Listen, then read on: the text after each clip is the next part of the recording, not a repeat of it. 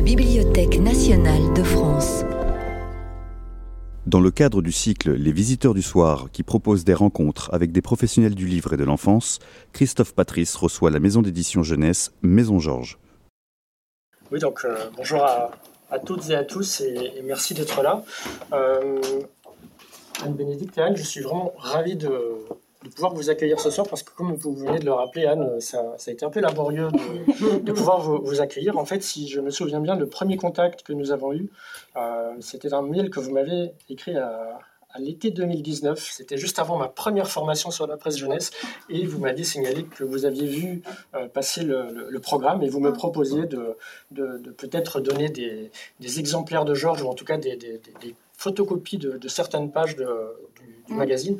Et ça a été le, début d'une d'une petite correspondance et puis de ma part d'une réflexion de, voilà, de, pouvoir euh, vous accueillir euh, à la, Bibliothèque nationale de France euh, dans le cadre de, ces visiteurs du soir. Euh, ça a mis du temps parce que voilà, il y a eu le confinement. Euh, j'ai également au départ voulu faire correspondre cette rencontre avec l'anniversaire des 10 ans de Georges. Et l'avait donc prévu l'an dernier. Et en fait, en revoyant le, les premiers numéros de Georges, je me suis rendu compte que ce premier numéro datait de décembre 2010 et qu'il euh, continuait jusque janvier 2011. Et en fait, on est exactement dans les temps, donc je suis d'autant plus content d'avoir retardé indéfiniment cette rencontre. Euh, un chat qui retombe sur ses pattes. Exactement, exactement.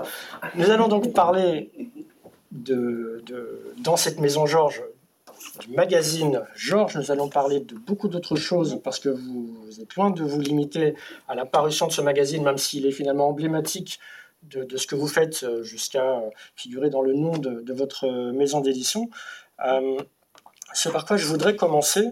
Alors il y aura beaucoup d'images. Euh, inondé. Voilà. J'ai bien reçu tout vos gigas d'images. mais ça, s'y prête vraiment parce que c'est un magazine qui est extrêmement visuel. Euh, je pense que ces deux heures que nous allons passer ensemble vont vraiment, euh, je l'espère, euh, être conçues comme, comme un feuilletage de, ces magazines. Et voilà, pour celles et ceux qui ne les connaîtraient pas encore, vous donner envie de, les découvrir. Et pour ceux et celles qui les connaissent, d'en voilà, apprendre un peu plus. Donc, Anne-Bénédicte Schwebel, vous êtes directrice générale et artistique. Anne Bensoussan, vous êtes éditrice adjointe de cette euh, maison d'édition qui s'appelle Maison Georges. Est-ce que c'est chez vous la, la, photo qui est en dessous? Est-ce que c'est la Maison Georges? Oui, oui. Alors, c'est là où on travaille, hein. c'est pas euh, là où on habite. euh, là, euh, vous avez sur la partie gauche de la photo, là où il y a le vase de tulipes au premier plan, c'est une mezzanine, je sais pas si on se rend bien compte, si on connaît pas.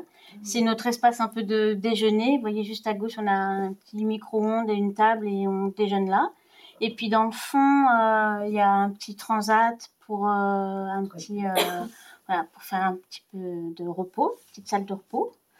Et en dessous, on a une grande pièce comme ça. Alors vous voyez, euh, la pièce continue aussi sous la mezzanine. Et là, on voit au fond à droite, on a le pôle des graphistes, un, coin euh, qui sont vraiment des graphistes sous la lumière, en fait, sous les grandes baies vitrées. C'était un imprimeur. On est dans une ancienne imprimerie. Été un imprimeur depuis le 1901. Euh, ça s'appelait l'imprimerie rodanienne. Et la machine qu'on voit au fond, je sais pas si vous On la verra sans doute mieux après. C'est une machine qui sert à, faire les coins arrondis euh, manuellement, donc vraiment à arrondir euh, les, coins des ouvrages. Donc on a gardé quelques éléments de mobilier de, de l'imprimeur qui étaient encore là jusqu'au moment où on est arrivé, nous, en 2011, je crois.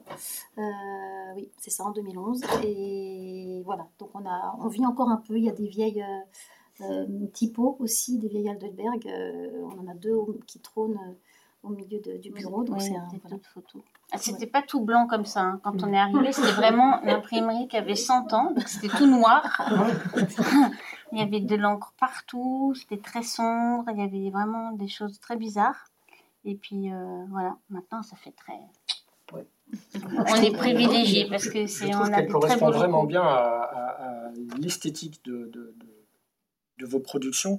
Qui, si, on reste dans la métaphore de, la maison, qui, qui habite cette maison à part vous deux quelle, quelle est l'équipe qui travaille au quotidien euh, dans la maison Georges? Alors, on a six, personnes qui font partie de l'équipe salariée de Maison Georges. en dehors de, de, nous deux, il y a deux graphistes. une qui est vraiment en charge de, de piloter Georges et une autre du magazine, donc Graou, qui est pour les plus jeunes. Euh, et puis chacune travaille aussi sur tous les autres projets dont, on vous parlera. Euh, et il y a une autre personne qui s'occupe plus de, des relations avec les abonnés, euh, parce qu'on est vraiment dans un métier de, presse, donc ça, prend quand même beaucoup de, place aussi, cette relation aux abonnés, et l'administration un petit peu générale. et une autre personne qui, est sur, qui nous a rejoint depuis deux ans et qui est sur le, développement digital, la présence sur les réseaux sociaux et voilà la notoriété gagnée sur ces, sur ces outils-là. Voilà. Donc nous sommes six, six personnes euh, à partager ces locaux-là au quotidien. Euh, et on a une autre, un autre bureau euh, dans qui est partagé par des illustrateurs et graphistes en, mode atelier, atelier partagé, où il y a quatre, quatre illustrateurs, dont Jérémy Fischer par exemple, Marine Rivoal et et Agnès Eustache, qui sont peut-être des, gens, des noms qui vous disent quelque chose. Euh, mm. Voilà, donc c'est, il y a aussi, c'est chouette parce qu'on est plutôt une dizaine à se retrouver à certains midis euh, pour déjeuner et voilà, ça donne euh, des, très, très beaux échanges. Et puis tous les illustrateurs lyonnais de passage aussi avec lesquels on, collabore, qui peuvent être amenés à passer. Mais voilà.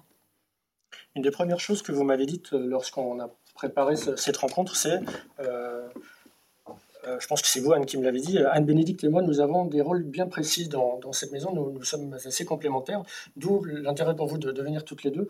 Comment est-ce que vous définiriez vos rôles euh, chacune dans, dans, cette maison d'édition? Tu veux je commence euh, Oui, oui. alors. Je commence alors.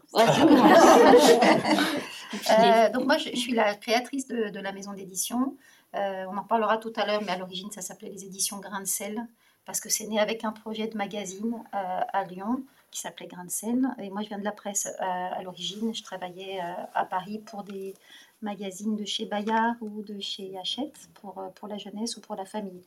et j'ai créé donc cette maison d'édition en 2000. Euh, et, depuis, euh, je, suis, je suis pas mal à la, à la proue du, du, navire, de l'aventure. Je la pilote stratégiquement, c'est moi qui pilote l'ensemble de l'équipe euh, et qui a aussi vraiment le rôle de, direction artistique générale. voilà. Et vous, moi Alors, moi, je suis à côté du capitaine qui est à la proue du navire. J'ai rejoint Grain de sel à l'époque du magazine. Euh, moi, je viens pas du tout du journalisme et de la presse, je viens plutôt du spectacle vivant et euh, de, du métier de, de, de direction euh, il, y a, longtemps, il y a à peu près 100 ans. et puis, j'ai rejoint d'abord le magazine Grain de sel autour de la rédaction en chef du magazine. Et après, sur Maison Georges, bah, mon métier a un peu évolué et euh, vers euh, vraiment le travail d'éditrice. Euh, et puis aussi un petit peu de tout ce que vous avez mis là, c'est-à-dire les relations avec les libraires, les bibliothécaires, les expositions, la médiation. voilà, on est, c'est c'est des métiers et des environnements où on est vite très polyvalent parce que c'est des petites maisons et on fait un peu tout. Et moi, je venais aussi de, de métiers comme ça où j'étais vite un peu couteau suisse de petites structures.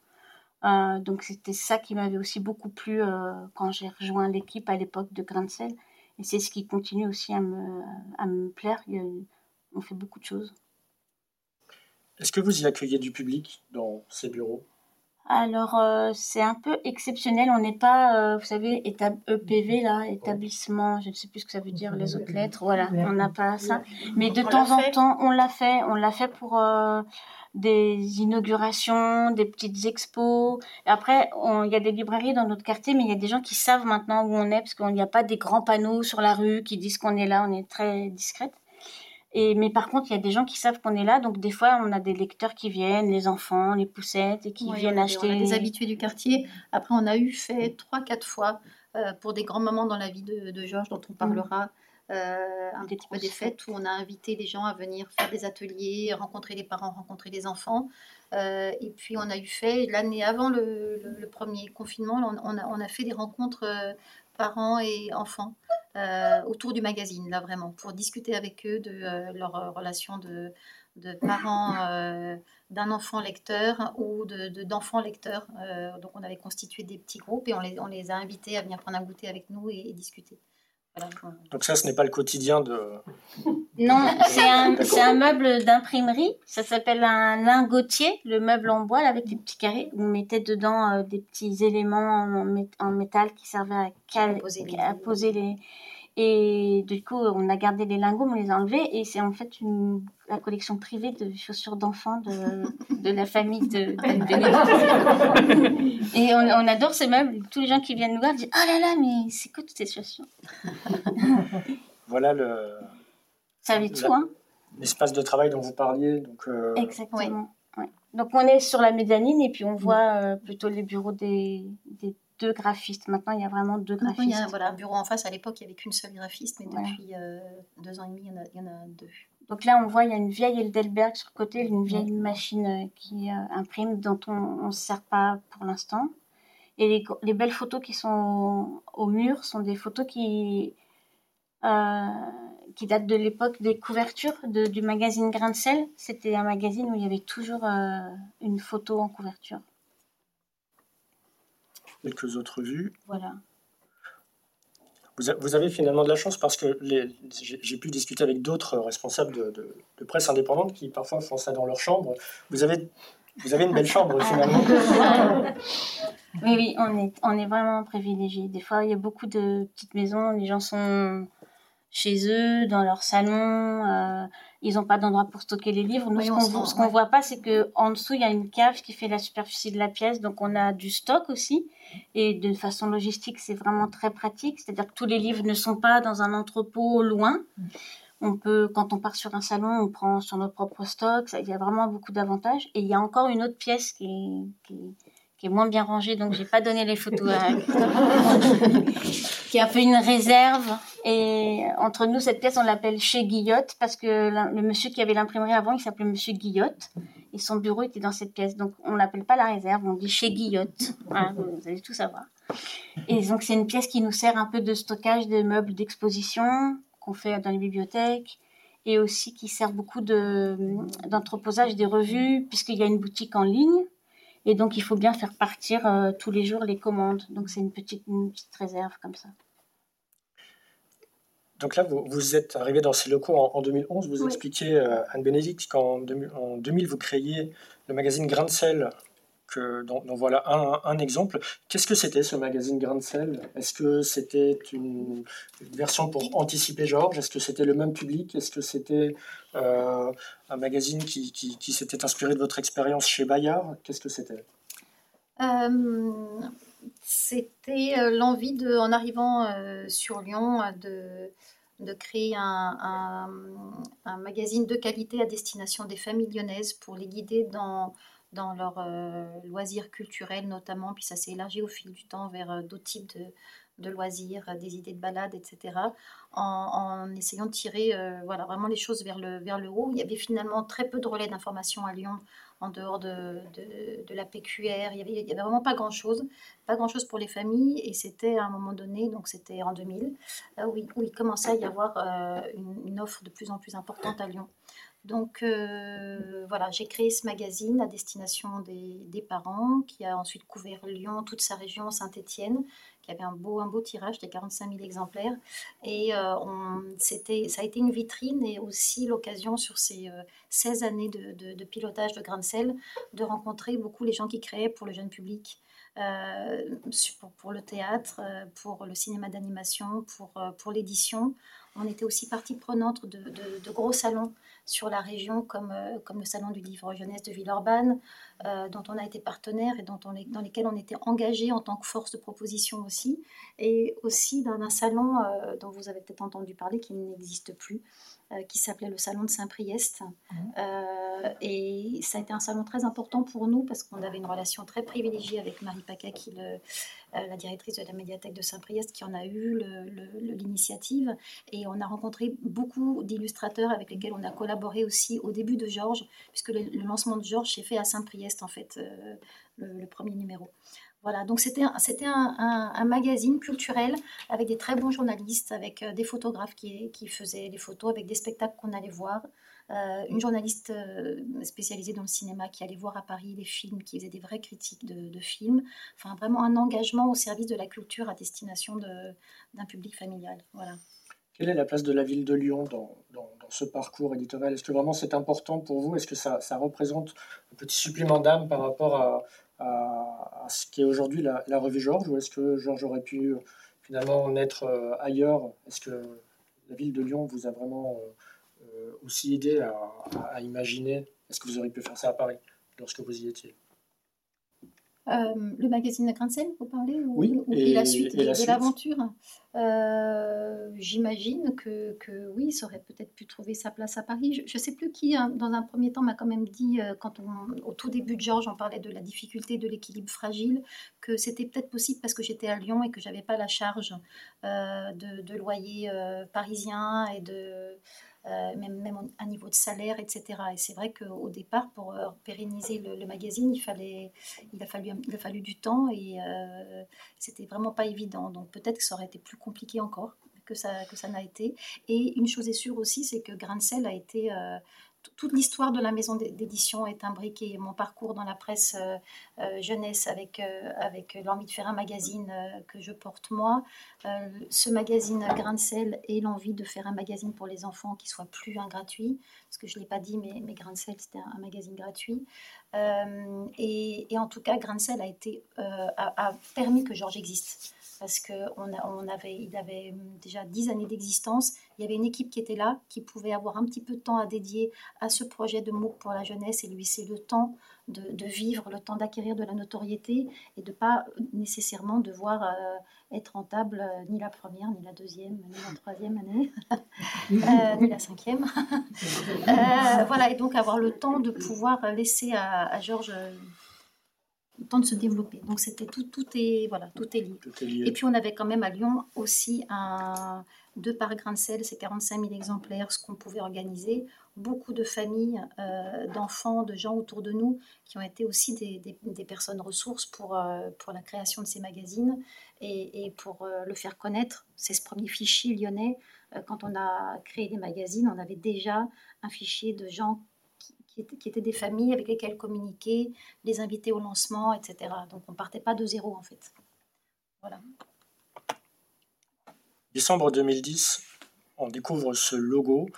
La question que je vous ai posée et que je pense tout le monde vous pose, pourquoi Georges? Qu'est-ce qui nous a pris? Pourquoi on a appelé ça comme ça? On était inconsciente. Pas qu'on allait. Euh, c'est venu vraiment. Euh, on, avait vraiment un parti. Je, je, oui, oui, vas-y, c'est très bien. Euh, un parti pris de, sur ce magazine de d'en faire quelque chose de très original qui qui se démarque de ce qui de ce qui existait en presse jeunesse plus traditionnelle, enfin en tout cas en presse jeunesse connu. Quoi. Donc on voulait vraiment euh, trouver une idée de titre original, le personnifier aussi, avoir, avoir une relation un petit peu de, euh, de, pouvoir en créer un, presque un, personnage, même si après on a choisi de ne pas le personnifier justement et que ce Georges reste assez mystérieux et de jouer un petit peu de ce, de ce mystère. Et c'est, ce prénom est venu de, de, la graphiste euh, et directrice artistique de Georges qui s'appelle donc Stéphanie Lannes et qui tout de suite a, a, lancé cette idée de Georges.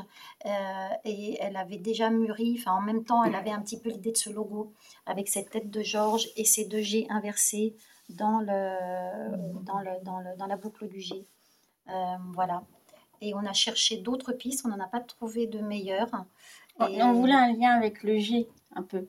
Parce qu'il y avait grain de sel, c'était un G et dans le logo de grain de sel, il y avait aussi un peu quelque chose. voilà. Donc on s'était dit, oh, on, va, on, va, garder le G. Et puis voilà. Puis un jour, elle l'a appelé comme ça, Georges. Et puis au fur et à mesure, on parlait de Georges. Et puis on disait, ah, ça, ça serait un bon jeu pour Georges. Ah, si on faisait ça pour Georges? Puis Georges, voilà, Georges existait. Euh, voilà, pris corps comme ça. Avant, qu'on débute euh, cette conversation, vous, vous, me rappeliez que vous étiez une équipe à presque 100% féminine, et pourtant c'est un prénom masculin. Parce que Georges, alors pas que, mais euh, dominante masculine, on va dire.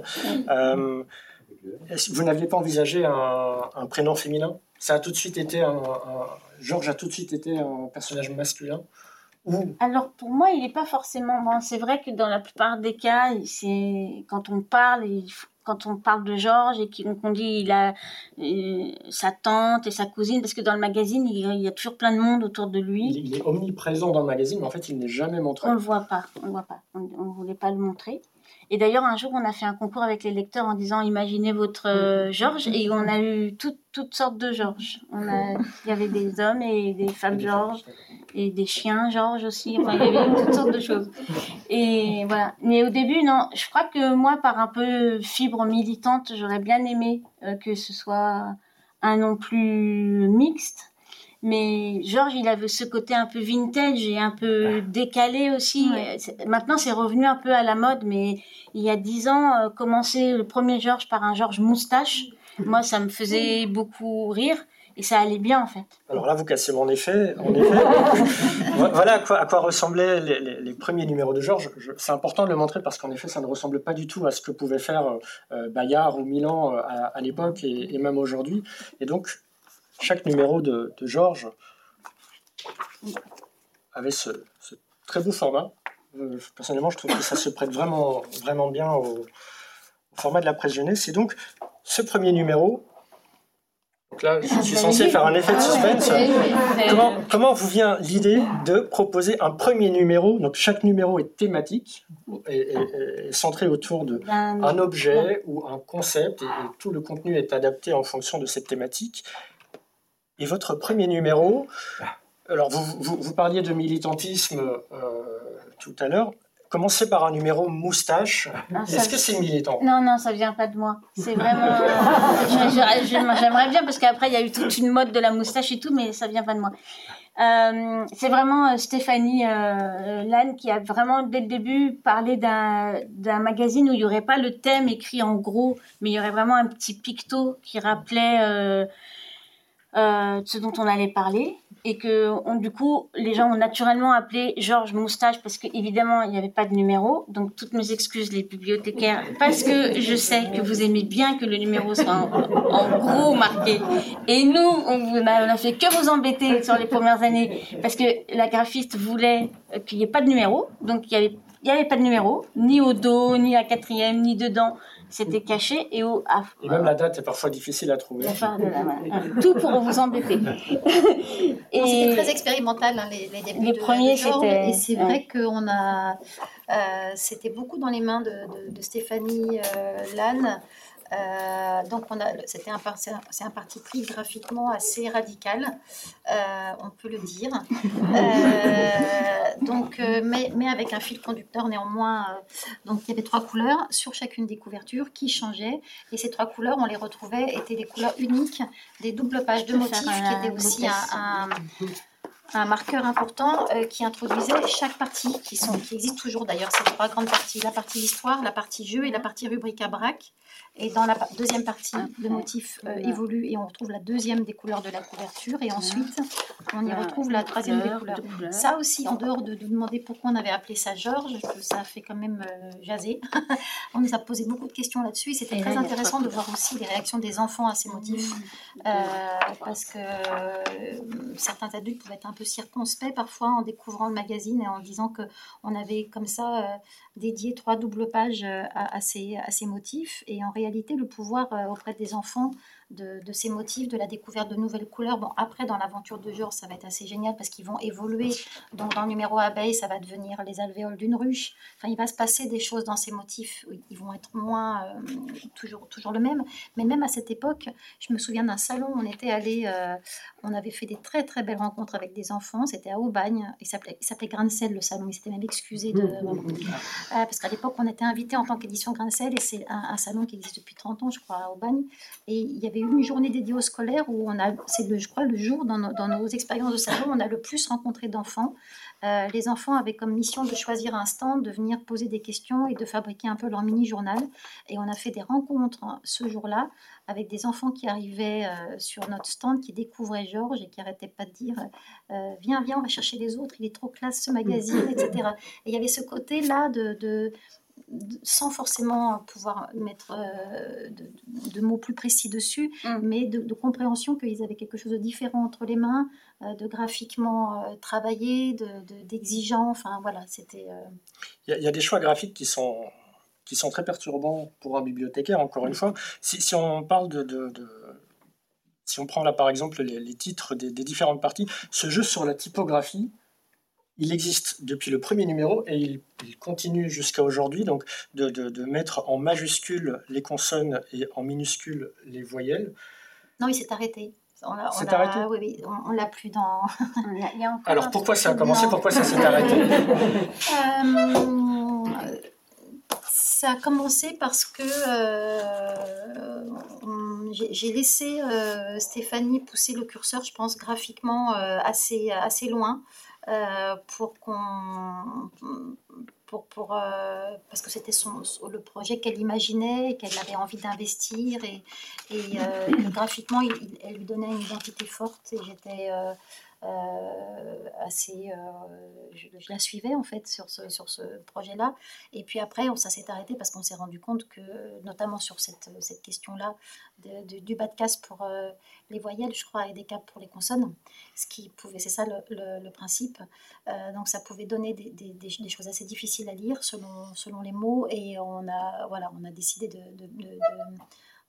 revenir un peu là-dessus. Ouais, de revenir sur D'essayer, ça, ça a été tout le, chemin dont on parlera de, Georges entre sa création et aujourd'hui, euh, remédier à, aux choses qui pouvaient lui être un petit peu euh, préjudiciables sans perdre son ADN euh, et son, son, son, graphisme affirmé. Voilà. Donc ça, c'est une, une, des choses sur lesquelles on est revenu. Donc des, des, numéros thématiques, si on, prend, si on continue dans ce premier numéro moustache, il y a cette page de droite, ce soir dans votre ville, venez admirer l'étrange Madame Georgina, qui est donc la femme à barbe. Mm-hmm. Euh, vous, nous dites que vous, Anne, que vous, venez du, spectacle vivant. C'est pour moi une constante dans Georges, c'est cet effet spectacle. C'est euh, d'appeler euh, sans cesse le lecteur mesdames et messieurs, comme si un spectacle allait toujours commencer. Et dans, dans cette image de droite, il y a, clairement des références à, ces affiches de cirque de, voilà. Alors c'est, enfin, ça vient pas de moi, c'est une coïncidence. En plus, dans le spectacle vivant, je travaillais dans le cirque, mais c'est vraiment, ça vient d'une idée. Euh, les jeux sont souvent imaginés par, euh, très souvent imaginés par Stéphanie euh, Lannes, la graphiste, et elle, elle, elle, les imagine parce que si on les confiait sans les imaginer avant, on aurait peut-être tout le temps des labyrinthes ou tout le temps le même genre de jeu. Donc on est obligé, comme on les distribue à des, à des illustrateurs différents, de les imaginer. Et puis voilà, ça vient de son imagination. Et là, c'était aussi un jeu où on voulait, dès le début, euh, c'est une constante, euh, apprendre à lire une affiche ou à lire une réclame. Et donc, il y a plein de choses dans, dans la page de gauche. Il y a le jeu consiste à retrouver des détails, euh, des fausses informations qui sont dans l'affiche. L'imagerie publicitaire. Et le Mesdames et Messieurs, ça a longtemps été quelque chose sur les salons. La première fois qu'on faisait Montreuil, notre grande publicité, c'était ça. Et pour dire bonjour aux gens, on disait bonjour, vous connaissez Georges. Euh, ça, ça, a souvent été un peu notre euh, gimmick. Quoi. Mesdames et messieurs, c'est aussi, je trouve, euh, assez.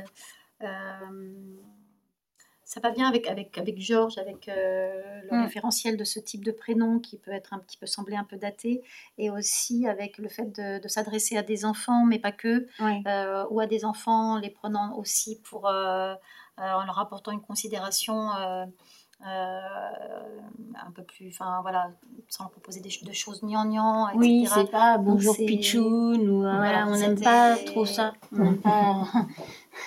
c'est pas mon petit enfant et tout ça. Non. Et, vous poussez le, Mesdames et Messieurs et dans l'humour vraiment jusqu'au dos de chaque numéro, en tout cas dans cette première série. L'entrée du magazine se trouve de l'autre côté, Mesdames et Messieurs. Ici, vous l'avez euh, indiqué dans, dans, les premiers, mais si on prend euh, donc le numéro vélo, circuler, Mesdames et Messieurs, tout ce qu'il y a à voir est à l'intérieur du magazine le numéro pomme. Mesdames et messieurs, n'oubliez pas d'éplucher ce magazine. Normalement, il ne contient aucun pépin. Vous, poussez vraiment le, concept de, chaque thématique en, gardant justement ce, cette cohérence avec, avec des idées de départ au, niveau de, des, jeux de mots. Mm. Qui, s'occupe des textes? Qui, qui, qui pousse le détail aussi loin? Alors sur, le, sur la partie euh, texte, tu parlais des jeux. En fait, les, on, je ne sais pas si c'est le, moment de parler un peu de comment on élabore un Georges. Ou, si. Euh, parce qu'on fait vraiment euh, un comité de rédaction avec, avec l'ensemble de l'équipe, parce que toutes les idées sont bienvenues sur la base d'un thème qu'on a choisi. Alors on choisit aussi les thèmes ensemble de façon à avoir des thèmes qui soient vraiment dans des registres complètement différents, qui peuvent aller de, de l'objet du quotidien à des thèmes plus historiques, en passant par la nature, la science. On essaie d'alterner un petit peu comme ça pour couvrir euh, pas mal de domaines. Euh, et ensuite, c'est vraiment un travail d'équipe que de, de, de, penser le, le, le, comment dire, le, contenu autour du rubricage dans un sujet donné. Après, sur ces petites comment, accroches comme ça. C'est vraiment Stéphanie euh, qui a vraiment un, très bon sens euh, de, de, réclame justement et de c'est une très bonne euh, punchlineuse. Et voilà, elle avait toujours des idées très originales dans ce. Si on, si on, continue sur cette première série, vous avez enchaîné un numéro ampoule, un numéro cupcake, un numéro éléphant, un numéro courrier, un numéro lunette, un numéro trompette, un numéro valise. Et puis il y a un numéro dont je pense qu'on vous parle régulièrement et là aussi on se demande comment vous viennent parfois les idées de, de thématiques des numéros parce que vous avez proposé un numéro machine à laver. Comment est-ce que on en vient à se décider à faire un numéro machine à laver dans un format qui au départ peut interloquer les parents avec un vieux prénom en guise de, ah oui, de nom? Oui, non, là, on est vraiment... Il n'y a pas d'études marketing et tout ça qui dit comment vous compliquez la vie, vous mettez pas de numéro, vous l'appelez Georges, il n'y a pas de Georges, un numéro machine à laver. C'est Stéphanie qui nous avait vendu cette idée. Oui. Et, je, crois me souvenir pourquoi. Euh, parce que donc, comme vous l'avez, donc on, a commencé par ces, par ces bandes de couleurs hein, qui changeaient à chaque fois, puis là on a quand même, euh, ça n'a pas été facile à vendre, on va dire. Euh, et ensuite, et même pour les enfants, on s'est rendu compte un petit peu des libraires aussi de, l'exercice. Et donc du coup, on a, je peux les on est passé sur euh, quelque chose qui gardait les bandes, euh, mais qui euh, met dans les temps de façon plus figurative par rapport, par rapport au thème. Donc il y a toujours trois routes, bon, les boîtes aux lettres, ça s'y prêtait bien. Euh, les cupcakes, je me souviens plus que c'est. Ben, cupcake, c'était avant. Et mm. là, je pense qu'elle s'est dit qu'il y avait quelque chose à faire avec les. Avec le fil à étendre le linge. Et que du coup, un numéro machine à laver, ça pourrait être pas mal.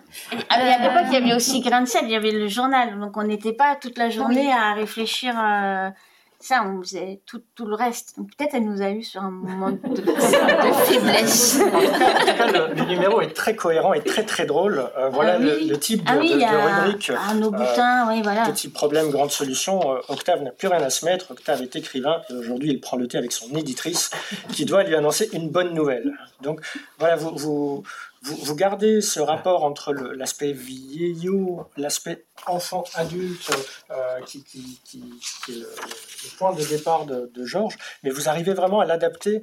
Euh, voilà la, lessive Georges.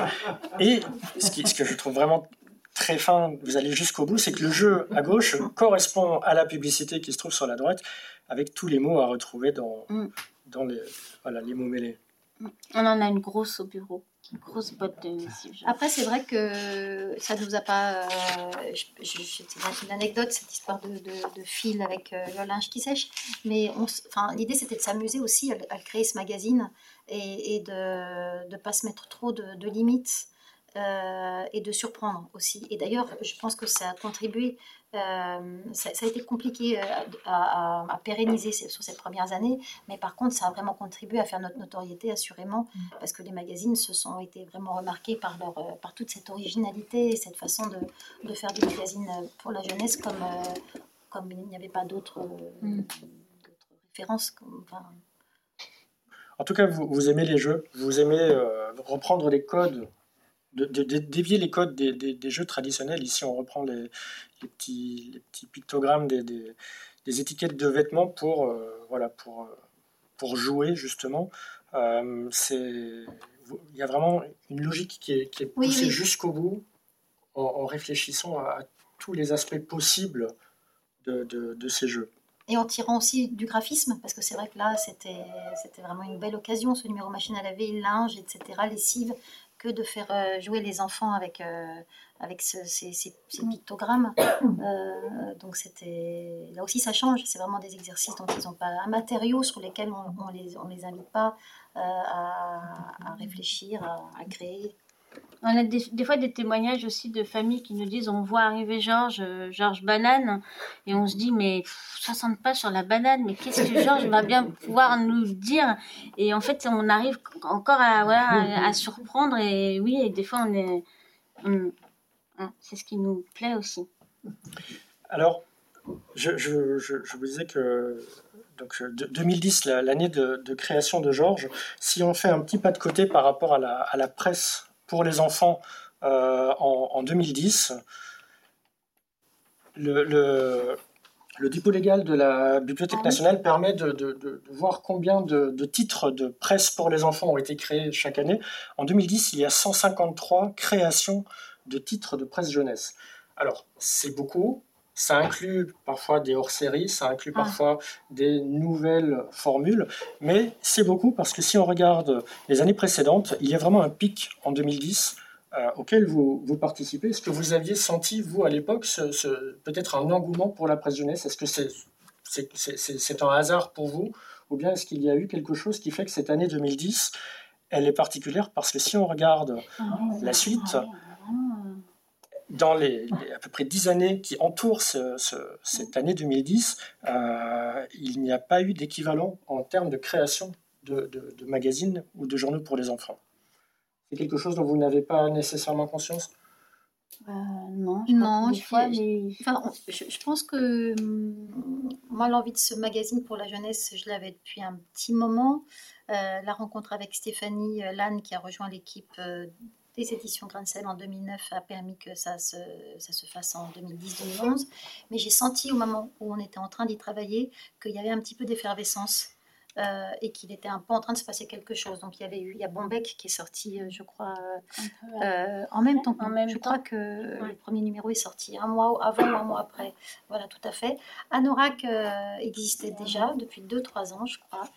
Euh, en Angleterre, là, c'est écrit en français, mais il n'était que anglais. en français. Ce pourrait être euh, quelque part euh, un modèle pour Georges, le Anorak anglais, ce, magazine qui, qui avec ce, ce, titre très graphique, avec là aussi des thématiques propres à chaque numéro. Est-ce que vous, vous l'aviez eu entre les mains avant de créer Georges? On en avait eu entre les mains, ouais. On en avait eu euh, deux, trois numéros, on savait qu'ils existaient.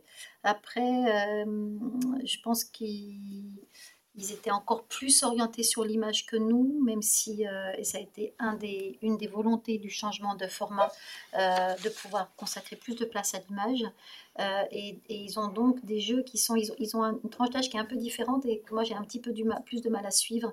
Ils sont sur du 6-10. Euh, si je ne me trompe pas, et nous plus du, sur du 7, 8, 12, avec euh, beaucoup plus de, de, contenu écrit. Mm. Euh, je pense qu'on se veut un petit peu plus ludo-pédagogique peut-être, et qu'eux sont plus vraiment dans le côté décalé, on fait des jeux, et surtout, on est une tribune d'expression pour des, pour, pour des illustrateurs. Après, on se retrouve complètement dans le dans, je pense, le type d'illustration qu'on aime et dans cette envie que le magazine soit aussi une vitrine euh, de, ce qui se fait en illustration euh, sur, ces années-là de, plus, génial. Parce que c'est vrai que c'est des années où il y a vraiment... Euh... Bombec a été créé en 2010 également jusqu'en 2013, si je ne me trompe pas. Et Anorak, qui a eu donc une tentative d'une édition française en, 2011, mais qui n'a pas fonctionné. Euh, vous, après un an, un an et demi, en effet, donc vous vous, vous, remettez déjà en question et vous réfléchissez à, à faire évoluer ce, ce magazine Georges. Euh, pourquoi si vite? Pourquoi au bout de, de quelques numéros, vous, vous changez de format, de, de papier? Harmonia. dès le début, au début, pour le premier numéro, donc Saint-Priest, on est Harmonia Mundi, qui est donc un diffuseur distributeur, vient nous voir et nous nous demande de, enfin, demande à, ce qu'il soit notre diffuseur distributeur. Et euh, assez vite, c'est ça, hein, ils, nous disent oui, il faut en faire plus, on ne voit pas, il est trop petit. Enfin voilà, on a un peu les retours euh, euh, un peu une, difficulté rencontrée, c'était comment on existe en librairie, un petit format qui tient pas, enfin là c'est le catalogue, mais qui tient pas vraiment apparent en facial comme ça. Euh, en pile, euh, ça s'écroule un peu. bon, bref. Au bout de deux ans, ils nous ont demandé de, de, de arrêter la collaboration. Enfin, ils ont renoncé au contrat. Donc, on a, on a, mm. on, est, on, est, on était plus, on n'avait plus le diffuseur Harmonia Mundi parce que ils, ils espéraient, euh, en travaillant avec nous, qu'on produise beaucoup plus que ce qu'on le faisait. Euh, et ils nous poussaient à des changements beaucoup plus radicaux qu'on a mis du temps à opérer. Euh, parce que voilà, il, nous disait que les, mauvais, euh, les mauvaises performances en termes de, vente en librairie étaient imputables à son format, son manque de visibilité et surtout son, son, son, son, refus d'être plus bavard sur ce qu'il est. Donc, euh, d'avoir escompté sur le fait que quelque chose comme ça ou comme ça puisse titiller la curiosité des gens pour l'ouvrir et, pour se dire ah mais voilà en, penser au moins quelque chose euh, ça s'est pas forcément passé comme ça et on l'a aussi nous mesuré sur les, sur les salons d'ailleurs. Euh, c'est aussi pour ça qu'on a, qu'on a opéré ces, ces changements. Euh, parce que voilà, on avait un petit peu du temps pour le rendre rentable, mais il fallait quand même que qu'on aille de l'avant. Et il y avait aussi l'image, tu disais tout à l'heure qu'on avait des collaborations depuis le début avec Marine Ovion ou Séverin Millet et on adorait recevoir euh, ces images qui étaient très belles. Et puis après, on, était un peu frustrés parce que les images étaient finalement petites dans le A5. Donc il y avait ça, il y avait le fait qu'on ne pouvait pas non plus euh, agrandir le nombre de pages parce que comme c'était broché, euh, ça allait se déchirer, c'était pas très solide non plus. Donc il n'y a, a pas qu'une seule raison en fait. Il y a euh, voilà, puis on est assez souple, on est une petite équipe. Quand il y a un problème, on le règle vite. En fait, c'est l'avantage. On n'a pas le, un service qui pense, un service qui agit. Donc, on, s'adapte assez vite aussi au retour des, lecteurs. Bref, on a changé pour un format plus solide, plus grand, une couverture. Euh, une, une, reliure aussi euh, cousue et collée. C'était pas. Enfin, ça a un coût et il n'y a pas beaucoup de revues. Et puis voilà, c'était le début d'une évolution qui maintenant, euh, on en est là. Enfin, ça, c'est l'avant-dernier. Mais euh, l'idée, c'était aussi ait plus immédiatement une compréhension que c'est un magazine, en fait, parce que c'est juste vital. donc, voilà, d'évoluer tout en essayant de toujours s'amuser et, inventer graphiquement, innover, en faire quelque chose de, de, beau. Euh, et voilà, mais effectivement, le, numéro du changement, c'était le, numéro dinosaure où on, a, on osait un petit sommaire au quatrième de couverture. Il y a toujours les euh, trois bandes. Hein. Il y a toujours les trois bandes. Il y a toujours les trois bandes. Il y a toujours les trois bandes. un petit peu de temps à se. Avec un jeu des différences à trouver euh, entre le recto et le verso. En fait, le, le, magazine reste exactement le même dans dans, son contenu, mais il, n'en est pas moins réinventé. Est-ce que c'est pas un des plaisirs quand on fait de la presse, c'est cette idée de la nouvelle formule qui, est propre à la presse, mais est-ce que ce n'est pas euh, presque euh, quelque chose dont on pourrait avoir envie, c'est de réinventer ce qu'on a déjà fait pour le, proposer autrement? Ou est-ce que c'est douloureux? Non, non, là, c'était pas douloureux. C'était au contraire euh, salvateur. Enfin, je pense que ça fait du bien à tout le monde. Euh, mm. Parce que euh, voilà, on, travaille aussi sur un projet comme ça. Euh, on est une équipe de passionnés, on travaille beaucoup. la satisfaction, c'est de, voir que le nombre de lecteurs augmente, que, les gens se l'approprient de, plus en plus et de mieux en mieux. Donc, donc ça, c'était une bonne chose. Et pour ce qui est des nouvelles formules, on se rend compte, je pense qu'au bout d'un moment, que même en termes de graphisme, etc., il y a des choses qui vieillissent. Et que c'est, ça a été un plaisir pour Stéphanie de travailler sur les nouvelles formules. Le plus dur, je pense, ça a été de passer de, la petit, du petit format au plus grand. Euh, mais depuis, il y a eu quand même un petit peu de, de mise à jour. Et, c'est, chouette de pouvoir se réapproprier une maquette et de, la retravailler pour lui mettre un petit coup de, neuf. Il y a des, nouvelles rubriques, dont une dont on parlera euh, un peu plus tard, euh, qui, permet de, mettre plus en avant la, fiction. Euh, c'est quelque chose qui, est important pour vous de pouvoir proposer aussi des histoires écrites qui vont au-delà de, l'illustration? Mm. Moi, j'aime beaucoup l'écrit et je, il y a plein de moyens pour que les enfants euh, lisent aussi et les amener dans différents formats, différents styles, euh, que ce soit l'humour, la narration. Pour, pour, moi, je sais que ça compte beaucoup et j'aime bien euh, la bande dessinée aussi, bien sûr. Mais au début, dans Georges, il y avait aussi des articles qui ressemblaient plus à des articles de journaux, donc j'aimais bien aussi qu'il y ait cette mixité dans les différents formats. Après, on s'est aussi adapté parce que les enfants, quand on les a reçus euh, dans les, euh, au, bureau, euh, on, leur a donné des petites ardoises et puis on montrait certaines pages et puis ils nous disaient, et on s'est rendu compte qu'il y avait des rubriques qu'ils ne lisaient pas forcément beaucoup. Donc c'est ça aussi qui nous a nourris, nous, dans... Il n'y a jamais un enfant qui va dire pareil que le voisin, mais il y avait quand même un peu des tendances. Donc le texte c'est bien, mais des textes qui soient moins des gros pavés c'est mieux aussi pour les aider à rentrer dedans. Là, ce dont vous parlez, les enfants et les parents qui viennent euh, pour, pour pouvoir parler de, de, ces changements, ça s'est fait lors de la deuxième réflexion en, 2019. Mm. pendant quelques années, vous avez maintenu euh, ce, format-là. Et donc, en 2019, vous, vous avez donc demandé à des, des, lecteurs témoins de venir témoigner de, mm. de, leur, euh, de leur lecture de, des lecteurs et des parents, parce qu'on voulait aussi euh, savoir pourquoi les parents achetaient un magazine comme Georges, et aussi on voulait qu'ils nous racontent euh, ce qu'est-ce qui se passait à la maison. Est-ce que euh, le magazine était dans la chambre et puis était oublié? Dans le salon Pour nous, c'était important de vraiment partager la vie du magazine. Est-ce que ça se disputait? Est-ce qu'on se le prêtait? Est-ce que l'enfant arrivait à table avec? Enfin, on avait vraiment besoin de retour de vie, d'expérience vraiment. Et c'est là où on s'est aussi rendu compte qu'il n'était pas jeté que l'enfant le, le, gardait. On le savait quand même. Oui, oui, oui, mais là, ça, ça devenait vraiment, euh, euh, très concret. Euh, il y avait beaucoup d'affect mis dans, le, dans le magazine. Et, il, y avait partie, des... partie de la famille. il y a vraiment, voilà, il, y a, il, y a, une place pour Georges dans la maison. Alors selon, elle est soit dans le salon, soit dans la chambre d'un des enfants. Mais en tout cas, c'est vrai que de ces rencontres avec les enfants, euh, on a validé une, certitude qu'on avait. C'était pas forcément pour ça qu'on le faisait, mais qu'il nous restait encore une chose à, travailler mieux dans, Georges. Euh, c'était euh, parce que sur l'image, je pense qu'on est, on proposait des choses vraiment excellentes sur le la partie euh, fiction, sur la partie euh, euh, histoire, il y avait vraiment encore un petit, une petite marche à passer. Et c'est Anne qui, qui s'occupe de, de, piloter les relations avec les auteurs. voilà, donc là, on a, depuis, depuis ce numéro autobus, là, on, a, on, a, on travaille avec. autobus, c'était Alex Chauvel. Mmh c'est ça? Ouais. Euh, non, euh, Rémi, euh, Rémi Farnos. Rémi Farnos. Sophie Guérive.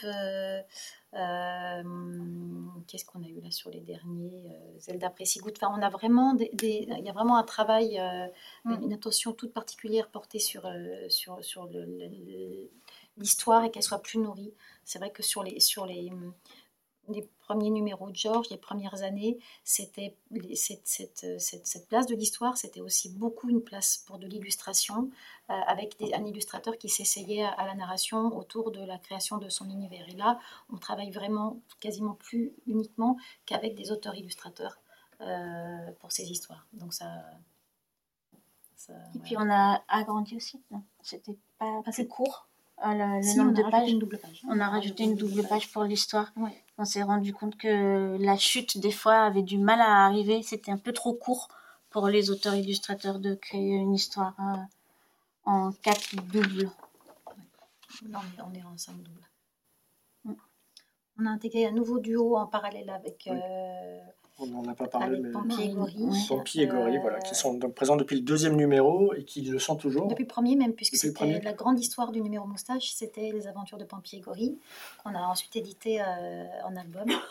Et en alternance avec, euh, avec Pampi et Gori, on retrouve donc les tutos de, de Cagoule et Lapin, euh, qui est un autre, un autre binôme très, voilà, très drôle.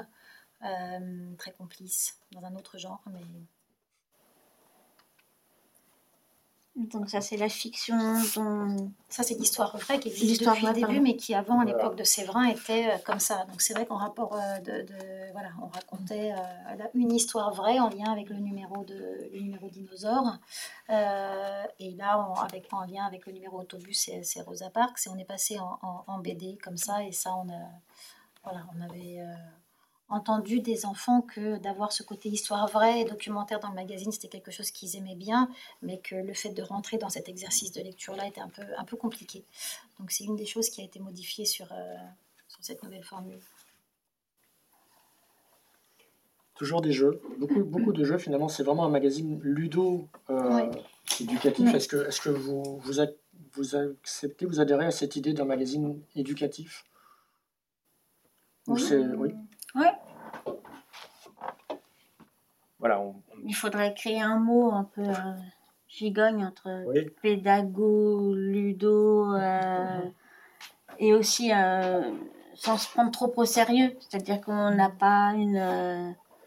on n'est pas des, des porte-parole d'un nouveau système éducatif. On, on, veut aussi distraire et informer et que l'enfant puisse apprendre des choses en s'amusant.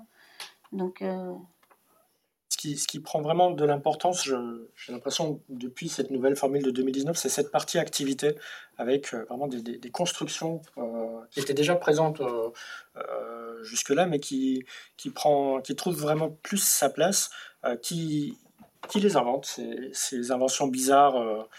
Est-ce que vous les testez? Est-ce que ah oui tout est testé, tout est cuisiné, on goûte même les choses les plus bizarres dans les recettes.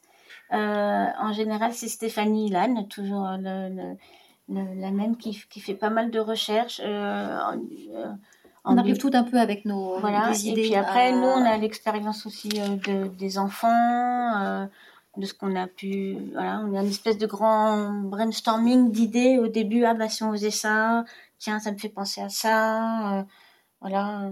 Et puis les recettes aussi, surtout, c'est souvent très partagé parce que voilà. On, L'idée était toujours un clin d'œil, euh, au moins pour, toujours cette petite relation un peu d'humour entre le, entre le thème et le. Donc là, c'est voilà, comme c'est le numéro autobus, c'est les roulés euh, apéritifs.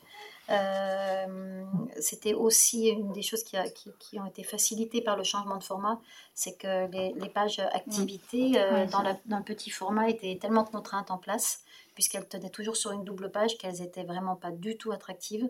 Et je pense que l'enfant a besoin de ce pas à pas euh, numéroté, délimité, qui permet de guider, que ce soit un bricolage ou une recette de, cuisine. Et on avait, alors certes c'était numéroté, mais, mais c'était visuellement euh, assez rébarbatif, je pense, dans le, dans le petit format. Donc là, on est vraiment content de, la, de, de la, de, mm. de, ces pages. Et puis une place aussi pour, euh, pour parler de, parfois des, livres des autres. Euh, mm. Ça part aussi d'une demande de, peut-être euh, de la part des, parents ou des enfants de, que vous conseillez ce, que vous, vous aimez ou, euh, ou c'est à votre initiative que, que, c'est né euh, Il y a des enfants qui, dans, le, dans, dans les, dans les enfants qu'on a rencontrés, euh, dans, dans, on leur demandait ce qu'ils aimaient dans leur magazine préféré, dans leurs autres habitudes de lecture de magazine. Et il y a ce code du magazine qui est la, préconisation, euh, la critique d'un livre, d'un film. donc ça, ça, semblait naturel de retrouver, de partager avec les enfants là. Après, il y a des enfants, on l'a bien entendu, qui ne sont pas du tout lecteurs de ces pages. ça dépend vraiment. Il y a des enfants qui vont directement à ces pages-là en premier ça, c'est vraiment ce qu'on a aussi entendu sur, sur ces rencontres, c'est que vraiment les habitudes sont autant d'habitudes de lecture que d'enfants. Mais en tout cas, ça nous semblait important que les enfants qui avaient envie d'avoir nos, voilà, qu'on leur donne nos coups de cœur, les y trouvent. Voilà. Et donc, 2019, le numéro du magazine figure bien au dos. Oui. Nous sommes tous très contents. J'ai entendu le, monde du bibliothécaire. Voilà. Et il y a une autre grande nouveauté euh, qui, qui, qui n'était pas encore le cas, en tout cas sauf erreur de ma part, qui est ce imprimer en France. C'est-à-dire que pour les précédentes formules, ce n'était pas le cas. Là, vous êtes vraiment arrivé à trouver un, environnement euh, français qui, qui... Parce que les petits, on a imprimé en... On a commencé en France. Ouais. Ah d'accord. Les premiers étaient imprimés en France. Euh, Après, on est parti imprimer en Italie. Oui. Et après, on a imprimé, je crois, deux numéros en République tchèque. En République Ah, tchèque. J'ai dû tomber sur cela. C'est là que je me suis dit, tiens, Voilà. Et après, on est revenu en France et je trouvais ça dommage de pas de pas le dire. Donc il y a des numéros, c'est pas sûr. marqué, mais c'est imprimé en France. est-ce que ça vous facilite les choses ou au contraire, euh, il y, a- il y a évidemment une. Que ce soit imprimé en France, Oui. si c'est, euh, je dirais oui en termes de délai, non? En termes de, de travail, on est on est proche. Oui. Il est à Grenoble, notre imprimeur, et du coup on- la proximité fait que on peut lui remettre les fichiers euh, assez tard, on va dire. On n'a pas des grands délais si on imprimait loin. Je parle pas de la Chine et tout ça. Pour nous, c'était pas concevable. Euh, il faudrait laisser les fichiers beaucoup plus tôt. Donc ça, je crois que c'est une facilité. Et puis, euh, il y a aussi l'envie euh, de, bah, de tra- faire travailler un, un savoir-faire euh, en France. Il y a vraiment un côté... euh, c'est un effort aussi financier. hein. C'est clair que ça n'a pas le même coût euh, d'imprimer en France que d'imprimer... Alors, on a beaucoup, enfin, En tout, toute l'histoire de la maison d'édition, on a beaucoup, beaucoup fait de bon à tirer nous-mêmes en machine. Euh, à l'époque de Grain de c'était imprimé dans l'Ain et euh, on était euh, et en région parisienne à une époque à l'imprimerie nationale, tout début. Et on a fait des BAT aux 116 numéros, donc c'est pas compliqué. sur 116, on en a fait 116. euh, euh, voilà. Et sur les magazines, au début, on était sur, sur tous. Euh, voilà, sur les livres, là, les deux, livres, on était au bon à tirer aussi, les deux de cette année, par exemple. C'est important pour nous. Moi, j'aime bien travailler avec les imprimeurs. Euh, on apprend aussi de ces relations-là et c'est autrement plus facile euh, avec, dans la même langue. Euh, et voilà, après, c'était compliqué de pouvoir le faire en France parce que euh, c'est, il fallait avoir le- le- les reins un petit peu plus solides pour pouvoir le faire. Donc, euh, raison pour laquelle on n'a pas réussi à le faire plus tôt. Et puis, on a un imprimeur qui a fait un effort là parce qu'ils avaient très envie aussi de, d'imprimer voilà, un magazine comme ça. Et quel, quel est le tirage aujourd'hui d'un numéro de Georges? Euh, Georges, on est euh, aux alentours de entre 5 et 6 000 exemplaires par numéro. Et sur Graou, un petit peu plus. Et la première formule, vous la- vous l'aviez tirée à, à combien d'exemplaires lorsque ça avait commencé à attirer l'attention, lorsque ça a trouvé son rythme de croisière Euh, on est resté euh, longtemps euh, à 1000, 1005. Euh, voilà. Le tout premier Georges, il y a eu le moustache. Je crois qu'il y a eu deux tirages parce que Le premier, c'était 500. 500. Voilà. Le tout premier qu'on avait vendu à Saint-Priest. Mm. Et puis après, euh, le deuxième, euh, on, on a fait, on a retiré. On a retiré parce Oui. qu'on a changé la moustache de place. Ça, vous savez pas, hein je vois son œil de collectionneur. Alors, reprenez moustache et je vous, en- je vous offrirai un collector. Dans le, le moustache qu'il y a là, la mousse- le, le- le picto, il est en haut parce qu'on avait créé des petits présentoirs et le petit présentoir pour être en librairie, il montait comme ça et donc il cachait le picto qui était là. Du coup, deuxième tirage, on s'est dit, Hein, on va monter le picto en haut. Mais il nous reste encore, pour les grands fans collecteurs, euh, des moustaches avec la moustache Pas en beaucoup, bas. hein. Non, non, il nous en reste pas beaucoup. Bon. Euh, J'allais vous proposer de, feuilleter le dernier numéro, mais on va essayer d'avancer un tout petit peu pour aussi pouvoir, Oui. voilà, Pampi et Gori dont on parlait, qui sont donc présents dans l'autre sens de- depuis le, le premier numéro. Euh, juste attirer l'attention qu'il s'agit d'un d'un numéro sur le Moyen Âge, et on en reparlera tout à l'heure du, du Moyen Âge. Euh, dans ce numéro, on apprend aux enfants à faire de la calligraphie gothique. J'ai pas l'impression qu'on trouverait ça dans un autre magazine. Voilà aussi pourquoi moi, vraiment, je- j'aime Georges. Mais il y avait aussi euh, une rubrique de langue étrangère à chaque fois. Et il y avait, il y a eu des langues, évidemment, euh, le breton, tout ça, mais on a trouvé des langues euh, un peu imaginaires. La langue qu'on parle dans la série euh, de science-fiction, euh, Le numéro soucoupe volante, c'était la, langue de, la langue de Star Trek. la, la langue de Star Trek, Le exemple. Ouais, c'est ça. Et hein, on a toujours bien aimé ce genre de choses. Donc là, ouais, c'était Moyen-Âge. Si, si on revient à, à la presse jeunesse, alors aujourd'hui, euh, je- est-ce que vous avez l'impression euh, d'avoir un peu fait, école. Dans le sens où, si on regarde la, presse, la presse jeunesse indépendante aujourd'hui, il y a eu, depuis la création de Georges, plusieurs titres qui selon moi, n'aurait pas pu exister sans euh, le, travail que vous avez, le défrichage que vous avez fait euh, avec, avec Georges, avec des titres très très différents. Euh, Topo n'est pas du tout dans le même esprit que Georges, mais cette mise en avant de, de, l'illustration et de montrer que des, des enfants, des, des, des jeunes peuvent être attirés par de l'illustration, est-ce que vous, vous vous reconnaissez dans ces titres? Ou bien vous avez l'impression que alors, je, tourne ma question autrement. Est-ce que, est que, ces personnes sont venues vous voir peut-être pour vous demander des conseils? Est-ce que euh, des, personnes qui souhaitent créer des, magazines ou des journaux depuis que vous existez euh, viennent vous voir pour euh, essayer de, bénéficier de votre expérience? C'est arrivé? C'est arrivé. C'est arrivé et pas forcément, enfin sauf pour une exception là, parce que la jeune fille qui a créé Popcorn a été stagiaire chez nous. Donc là, il y a vraiment un lien, on peut dire.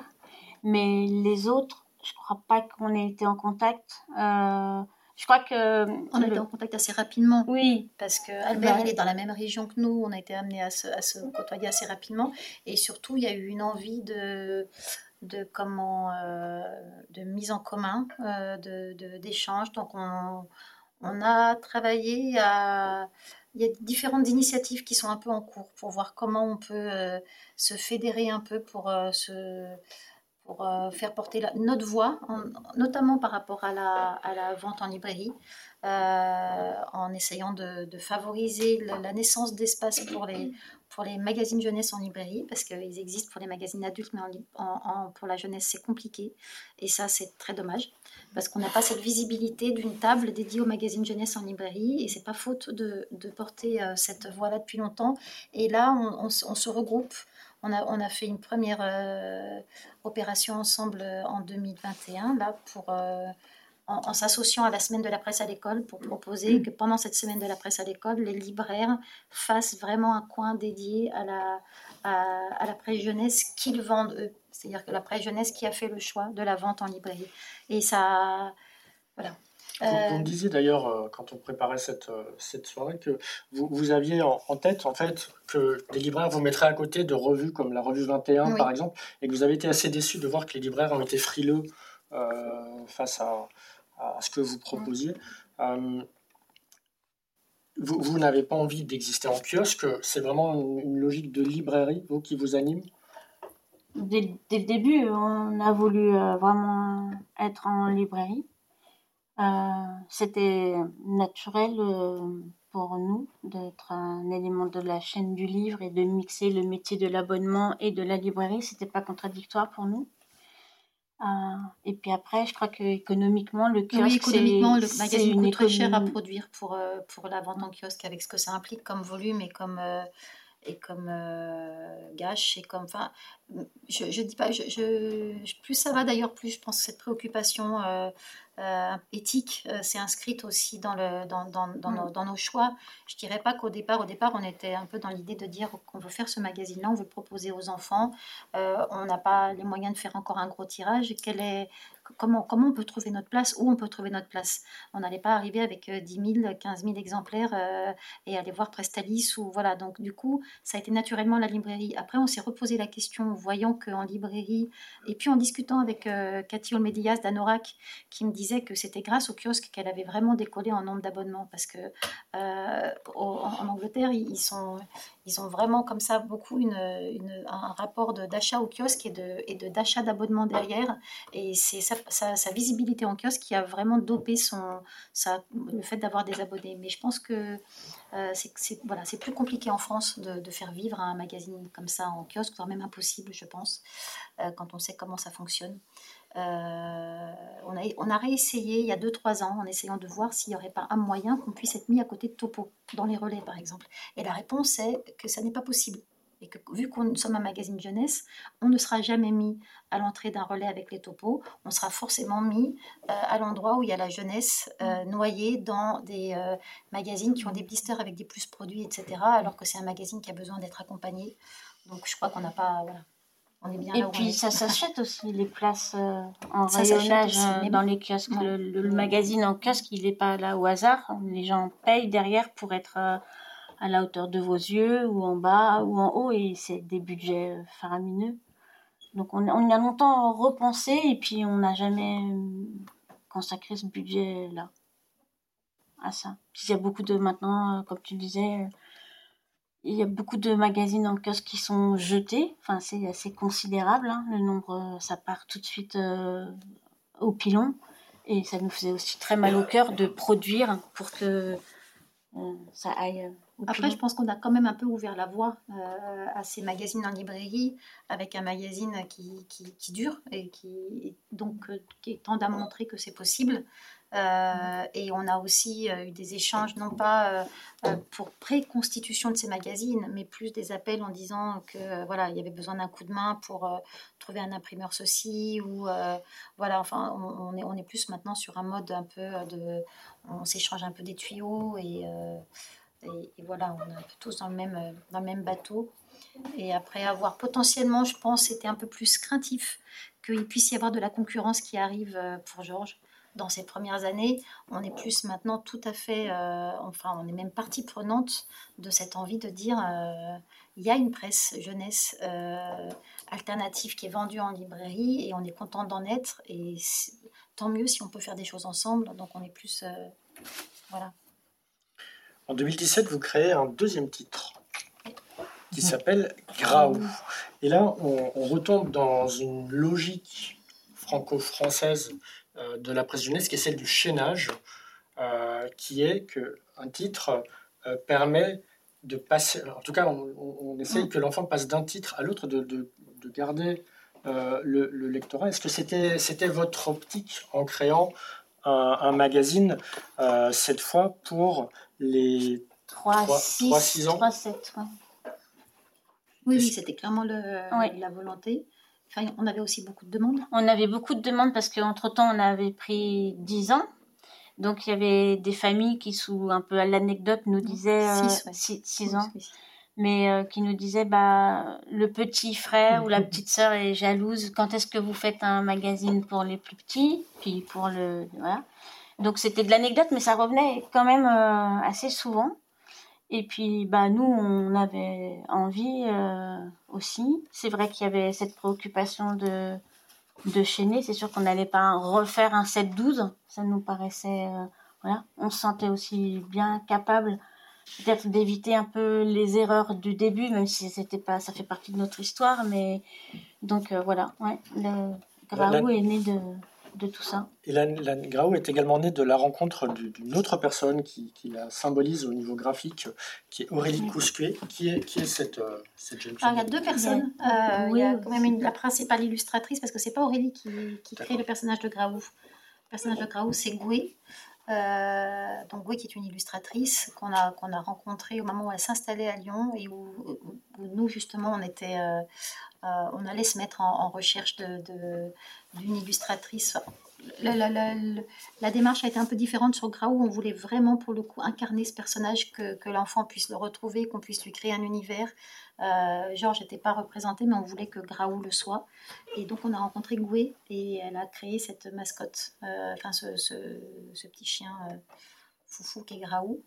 voilà. Et après, là-dessus, il y a eu la rencontre avec Aurélie Kousker, qui est graphiste et qui a rejoint l'équipe de, euh, Maison Georges et qui, voilà, qui est la graphiste et qui crée aussi, qui illustre aussi un certain nombre de, de jeux et tout le graphisme du magazine, c'est elle. Voilà, donc c'est vraiment ce binôme-là. Vous avez dit d'emblée, euh, quand, nous en avons parlé, que Graou n'est pas un petit Georges. Qu'est-ce que ça veut dire ne pas être un petit Georges? Bah, tout de suite, les gens ont dit ah c'est le petit frère euh, de Graou, alors que pour nous, euh, il est bien sûr il est fait par la même maison, mais pour moi il existe euh, Graou à part entière. Il, est pensé pour pour cet âge-là. Il, a, il est il est différent. Il est donc c'est c'est pour moi, c'est pas forcément quelque chose, qui, un produit dérivé de Georges. Dans ce sens-là, c'est c'est pas ça. C'est vraiment l'envie de s'adresser à cette tranche d'âge-là et, et, de créer vraiment quelque chose pour eux. Donc, euh, voilà, le raccourci, ça va un peu vite de dire c'est petit frère, parce que ça, voilà, les journalistes, c'est un peu la formule euh, pratique.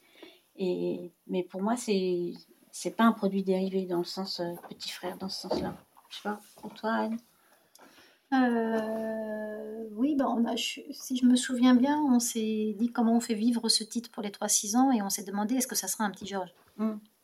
Je crois qu'on a commencé par se demander ça. est-ce qu'on. C'était le, principal produit d'édition par lequel on était connu. Il y avait ce magazine Georges, donc ça, ça, semblait un peu, ça pouvait sembler logique. Et en réalité, on s'est rendu compte que Georges était trop euh, euh, singulier. Enfin, on voulait, on voulait euh, pas forcément faire quelque chose qui dérive de Georges, mais recréer quelque chose à part entière, qui soit entièrement libre de, de, mm. tout, l'héritage de Georges, en fait et dont le nom commence par un G, donc on reste dans, le, dans le, la logique. Euh, j'ai l'impression en, les refeuilletant que, alors peut-être que je, me trompe, mais que Georges a un côté peut-être plus citadin, là où Graou a un côté grand air. Est-ce que, ah, que vous, vous êtes d'accord avec ça Sachant que On va refaire un Graou machine à laver. Voilà. ah non, c'est euh, intéressant. Ouais, au niveau de, Pas... non, non, mais après, on s'est peut-être un petit peu plus euh, inscrit. Euh, si, alors il y a quand même une notion, je pense, pour euh, la presse pour le plus jeune âge, c'est quand même ce lien avec les saisons et on, s'est plus inscrit dans cette temporalité-là. Donc sur six numéros par an, je pense qu'on retrouve voilà, des numéros qui sont plutôt... Mm. On s'est donné plus un rythme et on colle un petit peu plus, je pense, à, ce rythme et à cette actualité-là. C'est pour ça que je pense qu'il y a plus de numéros. Euh, un peu en lien avec la nature, peut-être que Beaucoup d'observation de la nature, oui. Que dans mm. Georges, c'est vrai. Et puis un, rapport à la couleur qui est quand même assez extraordinaire, euh, qui, est encore plus présent, je trouve, que, que dans Georges. Euh, je, j'aurais envie de vous, vous, faire parler de justement de, de, de, ce rapport à, à la couleur. Euh, travers de cette couverture là. Par exemple, vous avez fait un numéro sur, le, sur, les couleurs d'ailleurs. Euh, il y a, y a... Euh, en fait, on pourrait, on pourrait, vraiment montrer chaque numéro euh, de, de Graou parce que le, rapport à la couleur est vraiment extraordinaire, je trouve, dans, dans votre, dans le travail d'impression, dans le, travail graphique en, lui-même. Je ne sais pas si je l'ai. Si Et puis là aussi, enfin, celui sur la couleur, oui. Bah, c'est vrai que ça, c'est pas tout à fait pareil les comités de rédaction là quand on réfléchit sur les thèmes on essaye aussi de, trouver des thèmes proches de, des enfants de cet âge-là. C'est vrai que la couleur, bon, ça, mis à part le fait qu'on a fait un numéro spécifique sur la couleur, mais c'est vrai que les couvertures sont, ça, voilà. spectacle aussi. C'est vrai que c'est un, point commun, euh, que ce soit dans les, dans les pages. oui, un univers extrêmement coloré euh, aussi, je pense. Et, puis, euh, et puis, on travaille aussi beaucoup sur, sur l'harmonie. C'était un peu le challenge pour nous avec Georges déjà. Euh, c'est d'ailleurs une réflexion qu'on nous, a, qu'on a, a eu faite. C'était un peu une prouesse de faire collaborer comme ça 10, euh, 12 euh, illustrateurs différents par numéro, dont on ne sait pas par définition d'ailleurs le rendu au final par rapport à l'image qu'on leur commande ou l'histoire qu'on leur commande. Quand on ouvre le numéro Viking ou le numéro Pyramide, etc., on est, tout de suite dans Georges. Tout semble cohérent, tout est assez harmonieux, tout tout fonctionne. Ça ne veut pas forcément dire d'ailleurs qu'il n'y ait pas des, univers qui soient vraiment radicalement différents, mais voilà. et c'est vrai que dans, dans Graou, il y a cette, euh, il y a aussi ce, mm. je trouve cette, ça qui s'en dégage. Euh, voilà. Il y a évidemment des, histoires euh, également dans, dans Graou. Anne, il y a quelque chose qui m'intéresse, qui est qu'on retrouve maintenant votre nom ah en tant qu'autrice de certains textes dans, dans, dans, Graou. c'est quelque chose que que vous avez toujours fait C'est quelque chose qui, qui vous a été inspiré par le travail des autres dans les magazines ou bien c'est Non, non, j'ai jamais, euh, j'ai jamais écrit. J'avais écrit quelques, quelques petites choses euh, dans Grain de sel, mais c'était des, des petits euh, papiers comme souvent. Vous êtes sur la rédaction en chef, il manque, il manque un peu quelque chose, donc c'était l'occasion de décrire un peu. Et puis là, bah, c'est venu assez naturellement. On voulait qu'il y ait une page sur la géographie enfin sur un pays à découvrir. Et puis euh, on voulait une grande illustration. Et après sur le texte, euh, bah, je crois que c'est toi Anne qui avait eu cette idée de, de texte à trous dans mmh. le dans le premier. On aime beaucoup cet exercice avec des petits où le petit euh, peut, peut, participer à la lecture en disant ce qu'il reconnaît du dessin. Même des fois, il y a des versions où le mot est inscrit aussi sous le dessin. Et puis bah, j'ai proposé mon aide au début pour écrire le premier, je crois que c'était Japon. Ouais. Et puis voilà, on, a continué comme ça.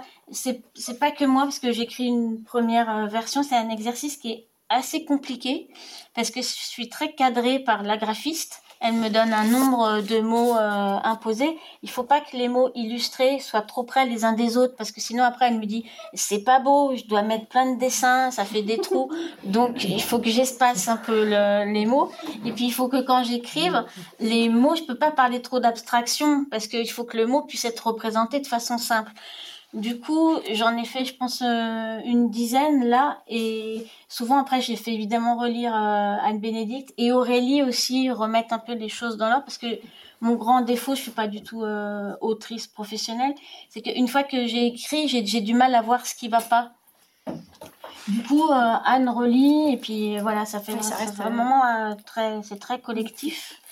Et puis euh, là, on, se demande si je vais pas euh, arrêter parce que en fait, euh, il y a un peu une, une, facilité quand on veut parler d'un pays comme ça. C'est pas facile. Faut que j'évite les stéréotypes. Faut, faut que je trouve des mots qui soient illustrés. Euh, j'ai plein d'autres travail et je je suis pas forcément super efficace parce que je peux mettre un peu de temps. Donc bon, tout ça, euh, voilà. Et, et surtout, euh, le truc qui est facile, c'est de dire bah voilà ce qu'on mange et puis les maisons elles sont rouges parce que le mot maison il s'illustre et la couleur elle s'illustre. Mais au bout d'un moment, j'ai l'impression que j'aborde toujours le pays par un peu la même façon. Tu vas trouver tel animal et puis tu vas manger telle chose et voilà donc c'est bien aussi qu'on soit plusieurs parce qu'au bout d'un moment elles peuvent me dire bon bah là euh, tu commences toujours pareil euh, euh, voilà. Donc, On remarque l'amour du pictogramme qui, qui persiste. oui, oui, oui. J'adore ces pages. Franchement, c'est très très beau. Et puis à chaque fois, on choisit un illustrateur aussi qui change. Et je trouve que ça, ça marche très, très bien. Il y a vraiment un écho entre le texte et ce qu'on peut retrouver dans l'image. Et l'image est plus nourrie aussi. Donc on peut aussi s'attarder que sur l'image où il y a beaucoup plus de détails sur le pays. Enfin, je, c'est toujours un grand plaisir euh, de, de, les écrire, mais vous, vous, parlez de l'illustrateur. Graou euh, permet également de travailler avec des, des, des grands illustrateurs euh, contemporains, des, illustrateurs d'albums, dont donc Jérémy Fischer que vous avez que, que, vous avez cité tout à l'heure, avec ce, cette, cette superbe rubrique qui est l'atelier d'artiste qui permet à un, illustrateur d'album de, mettre l'enfant, euh, de, lui permettre de pratiquer en fait sa technique artistique. Et là, donc euh, voilà, vous invitez les enfants à, créer des, paysages à la manière de Jérémy Fischer. Mm. Euh, ici, donc un livre qui était sorti, je pense l'an dernier aux éditions du Seuil, Cache Cacheville, vous vous invitez à créer ce, filtre de plastique rouge pour pouvoir faire apparaître des, objets. Cette relation avec les illustrateurs, euh, comment est-ce qu'elle se crée Comment vous les rencontrez? Est-ce que eux finissent par vous contacter en vous disant euh, qu'ils souhaiteraient travailler avec vous, ou est-ce que c'est vous qui, sur les salons du livre, vont peut-être les voir et les, solliciter? Tout. on a beaucoup, on travaille avec, avec Georges depuis le début. Là, je pense qu'on est à peu près à 200, entre 250 et 300 illustrateurs qui ont contribué euh, au magazine, euh, dont certains réguliers, d'autres une seule fois. Euh, mais là, par exemple, tous ceux avec lesquels on a fait un atelier d'artistes, on a été amené à travailler avec eux. là, c'est Vincent Godot et Agathe Demois, Jérémy Fischer aussi. Il y a eu Florie Saint-Val dans cette, dans cette série-là aussi. Là, sur le dernier, c'est Vincent Pianina. Donc on, les connaît, on, a travaillé avec eux. Et moi, je trouve passionnant quand on discute avec eux de savoir aussi tout ce qu'ils font à côté euh, des, livres et notamment euh, leur restitution de, d'ateliers avec des enfants. Il se trouve que Jérémy en fait beaucoup. Euh, il passe, on, est bien placé pour le savoir puisqu'il a son bureau chez nous. Il passe à peu près la moitié de l'année en résidence et il, il, revient, il nous raconte toujours plein de choses. Et je trouvais ça, j'ai même discuté avec Jérémy déjà de comment on pourrait concevoir une offre qui serait euh, un atelier avec Jérémy Fischer euh, qu'on édite, nous, et qui soit un atelier que les gens puissent refaire à la maison avec leurs enfants ou reconstituer un groupe d'enfants, ou vraiment de, de, de, de, prolonger cette démarche d'atelier qui est quand même un, travail pour eux, parce que c'est concevoir des formes euh, pour une durée d'une heure avec un matériel donné, etc. Et, et, la, et la faire vivre, en fait, euh, aussi. Donc Jérémy, d'ailleurs, il, a fait aussi l'histoire de, de, ce numéro-là, dans, dans, la première randonnée. Ah bah voilà. Euh, voilà, donc là, on a, dans la forme très contraignante d'une double page dans, dans Graou, on a imaginé cette forme d'atelier, mais qui est une amorce de l'envie aussi peut-être de faire avec des papiers déchirés à la maison. Au départ, on voulait plutôt parler d'art aux enfants euh, euh, de, grands peintres.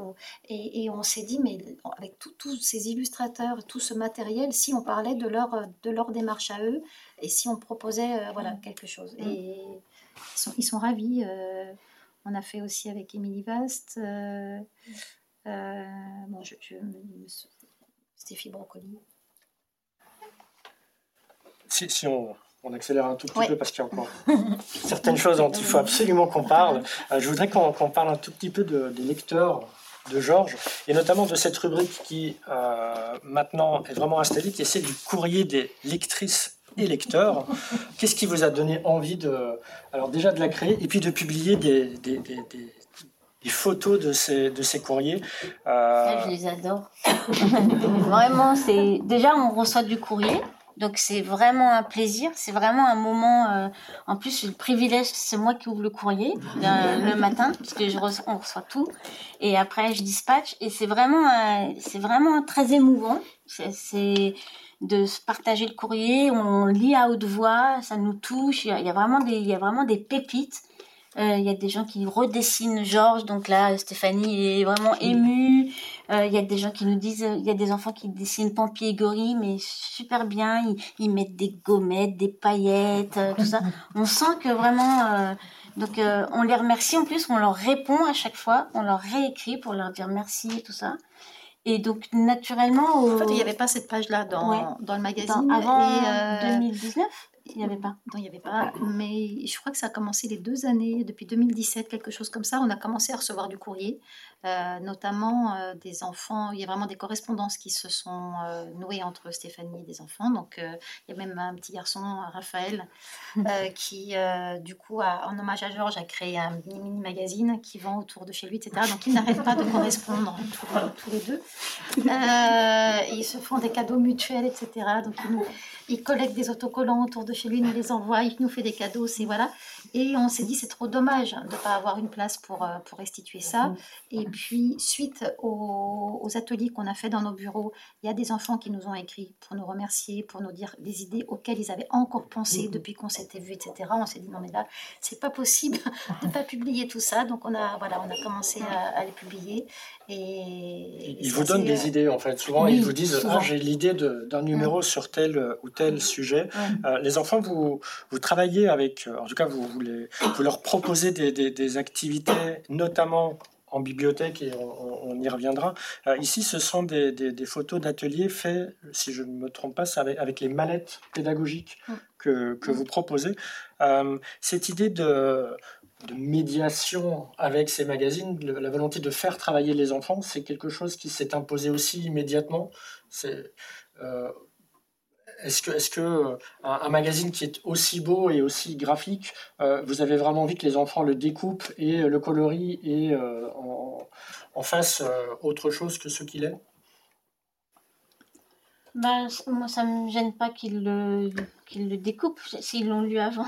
mais non, mais sérieusement, en fait, les ateliers, ils sont nés aussi de, de l'idée au début de nourrir les libraires facilement avec des choses qui puissent s'organiser en librairie, donc un petit nombre d'enfants, un petit espace, une prise en main euh, facile pour le libraire parce qu'il fallait pas, c'est pas non plus des animateurs et c'est pas non plus des bibliothécaires. Et donc, euh, donc à chaque fois, l'équipe euh, voilà, mettait en branle un petit atelier facile. Et puis, il y a eu plein de Georges, il y a eu plein d'ateliers. Et au bout d'un moment, on s'est dit, mais les bibliothécaires, des fois, nous écrivaient pour nous demander l'autorisation de faire des copies, un atelier, de reprendre et tout ça. Et puis, au bout d'un moment, on s'est dit, bon, bah, on va retravailler les ateliers à l'origine écrits pour les libraires et puis les nourrir de, de plus de choses. Euh, vraiment écrire un petit un peu un projet pédagogique autour de chaque autour de chacun de deux et puis ensuite on les a associés par thèmes différents et puis voilà, on a construit euh, une petite mallette, et ce qui fait que maintenant, euh, des bibliothécaires peuvent aller piocher dans cette mallette. Il y a tout le matériel, sauf euh, les crayons, la colle et tout ça. Et j'ai même des bibliothécaires qui font un événement pendant les vacances, les jeudis de Georges, par exemple. Et c'est régulier pendant les vacances. Il y a un atelier parents-enfants, et puis on sort un atelier de la mallette. Et ça permet plein de choses. c'est vraiment une boîte à outils.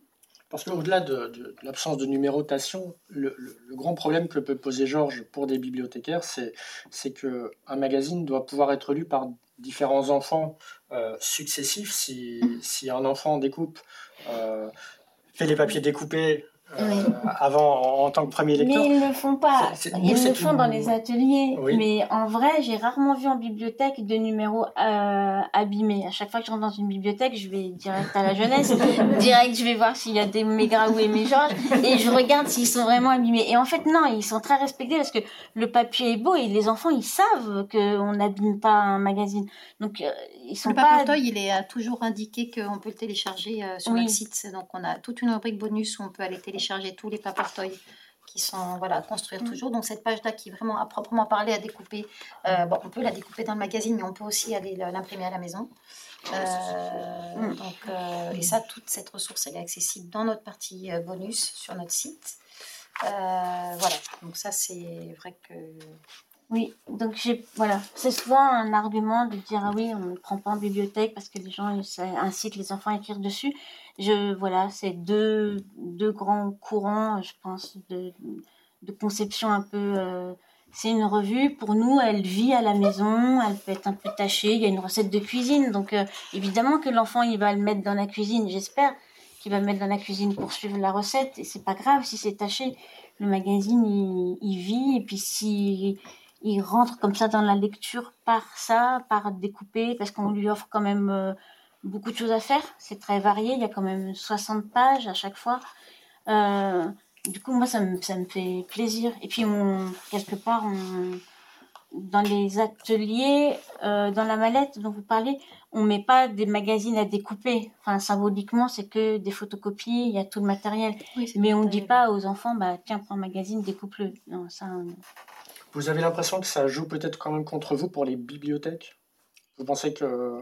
Non, on a beaucoup de bibliothèques euh, abonnées. Qui... Au début, je pensais que ça allait être que les bibliothèques des grandes villes qui allaient s'abonner. Et en fait, on a beaucoup aussi de bibliothécaires euh, de petites communes qui veulent euh, renouveler, qui veulent, qui osent proposer autre chose à, à, leur public, alors que leurs budgets sont constants depuis des années, en fait et qu'il y a plus d'offres. Donc c'est quand même un problème, je pense, professionnel de faire un choix. Mais elles, voilà, elles, nous disent, hein, elles nous disent, on a, on a envie de, euh, voilà, des, des magazines qu'on a déjà vus nous enfants, qu'on a vus pour nos enfants et qu'on repropose. Et il y en a des piles et des piles. Voilà, elles, elles, osent proposer autre chose. Donc euh, bah, je les remercie parce que c'est comme ça que. Ouais, bah, D'abord, j'adore la bibliothèque, donc je suis fière euh, que nos magazines soient en bibliothèque. mais ça fait un frein quand même. Ah oui, c'est sûr. bah, Des fois, même à Montreuil, hein, j'ai des bibliothécaires qui viennent me voir et qui me disent bah, Je l'aime beaucoup, hein, mais je ne le prends pas parce qu'il y a un, un au milieu et puis l'enfant, il va dessiner. Au début, je, ça me vexait un peu. Maintenant, je me suis un peu vieillie, donc je m'étais dit, pas de problème. Il y a un, autre aspect de votre travail dont on n'a pas encore parlé, qui est celui d'agence. Une agence qui euh, travaille pour d'autres structures que la vôtre. Euh, qu'est-ce que c'est, Anne-Bénédicte, une, agence dans votre cas? Euh, bah, c'est une capacité à pouvoir répondre avec le même savoir-faire à, des, demandes sur mesure. Et c'est vrai que là, notre, notre comment dire, relation très très établie avec la culture lyonnaise de par toutes ces années de grain de sel, a aidé aux premiers travaux d'agence. puisque parmi les premiers, il y a eu l'Opéra de Lyon et le Musée gallo-romain de Lyon qui ont été les deux premiers commanditaires de, de ce qu'on a appelé après les travaux d'agence. donc c'est en règle générale, ça, a commencé comme ça. Euh, on n'a plus celui de l'Opéra de Lyon, mais il avait cette forme-là. C'est euh, des, structures qui nous ont appelés, qui nous ont dit on, on, est, on est vraiment juste fan de Georges et comment vous vous, vous emparez d'un thème et comment vous, vous en faites un tour assez original, assez, ambitieux et assez original à la fois. On aime votre fraîcheur de ton, on aime euh, votre, euh, euh, votre univers graphique, les illustrateurs que vous proposez. Est-ce que vous voulez bien vous emparer de notre thème et proposer un cahier de jeu autour de l'Opéra de Lyon ou autour du musée gallo-romain de, de, Fourvière? Donc, on fait régulièrement des petits cahiers de jeu comme ça et ça nous a permis aussi, c'est une activité qui nous permet aussi de euh, de donner le temps aux magazines d'asseoir leur, euh, leur, notoriété. Et voilà, c'est. Euh, Ici, par exemple, donc, avec la, Fondation Louis Vuitton, donc le musée gallo-romain. Pour ce musée gallo-romain, je ne résiste pas à, montrer ceci, qui est donc des, petits biscuits que vous avez fait. pour l'inauguration de, de l'espace jeunesse du musée, il nous avait aussi demandé de, de, concevoir et de penser un peu un goûter donc on était allé jusqu'à harmoniser les fruits et les petits biscuits avec les têtes des personnages. Donc on a fait un espace, euh, un espace de jeu, 200 mètres carrés au milieu du, musée euh, gallo-romain de, Lyon pour, euh, pour jouer sur la thématique gallo-romaine. Et c'était en 2017. Et là, l'année dernière, on a fait toute une nouvelle série de, de, modules pour eux pour accompagner vraiment le, la déambulation dans le musée. Donc apparemment, les enfants ne s'arrêtent plus et les parents non plus que sur les modules de maison genre, ne regardent plus les collections. voilà, donc ça c'était une collaboration vraiment plus de scénographie. On fait aussi, euh, depuis sept ans, des partenaires du Festival Quai du Polar euh, à Lyon et tous les ans, on conçoit pour eux l'enquête euh, à faire en famille, une enquête qui prend à peu près une demi-heure, trois quarts d'heure à faire parents et enfants ensemble. C'est une chose dont on n'a pas parlé, mais c'est vrai qu'il y a un vrai plaisir partagé. Les parents adorent Georges et Graou aussi et, s'en amusent de, l'humour, de l'esthétique, etc. Euh, et dans, dans, ces enquêtes policières qui sont euh, pleines d'humour euh, aussi, c'est vraiment une, une, aventure parent-enfant. Donc tous les ans, c'est la création d'une enquête originale avec un mobilier. Je ne sais pas si vous avez des photos. Non. Christophe, non, pas. Je vous avais mis mais, Non, mais il y avait tellement de documents, genre. Oui. Christophe, vous voyez de partout. Les gens passent un peu vite. voilà, ces enquêtes, elles, on, les loue et elles partent en bibliothèque. Euh, voilà. Donc c'est voilà, c'est l'activité d'agence, c'est de la conception sur mesure, euh, quelques projets par an. Euh, la ville du Havre aussi nous avait demandé pour le, dans le cadre des 500 ans au Havre, des 500 ans du Havre, de faire un cahier de jeu autour de ce qu'ils avaient programmé. voilà, c'est des sujets vraiment très très très différents. On en fait un là aussi en ce moment, on est en train d'avancer dessus pour le, la métropole Aix-Marseille pour un événement euh, qui a lieu dans, sur le réseau de lecture publique euh, qui s'appelle Lecture par nature au mois de janvier. Et tous les ans, il y a un thème. Cette année, c'est littérature et cinéma. Et ils nous ont demandé de concevoir un, cahier de jeu qui va être donné euh, à tous les enfants qui vont participer à l'événement. Voilà. C'est la partie agence. Très bien. Donc, il y a la partie magazine, il y a la partie agence, et puis il y a une dernière partie dont, on n'a pas encore parlé, qui constitue vraiment votre, euh, votre travail cette année en, 2021, qui sont l'édition de livres, d'albums, euh, deux en 2021. Donc vous, vous avez volontairement euh, voulu limiter le nombre de sorties pour vraiment pouvoir les, les défendre, pour pouvoir faire ce, travail de, suivi éditorial. Le, le, premier il était une forme. Euh, c'est un, un, album dont je vais, je, si vous voulez bien, je vais peut-être juste en lire le, début.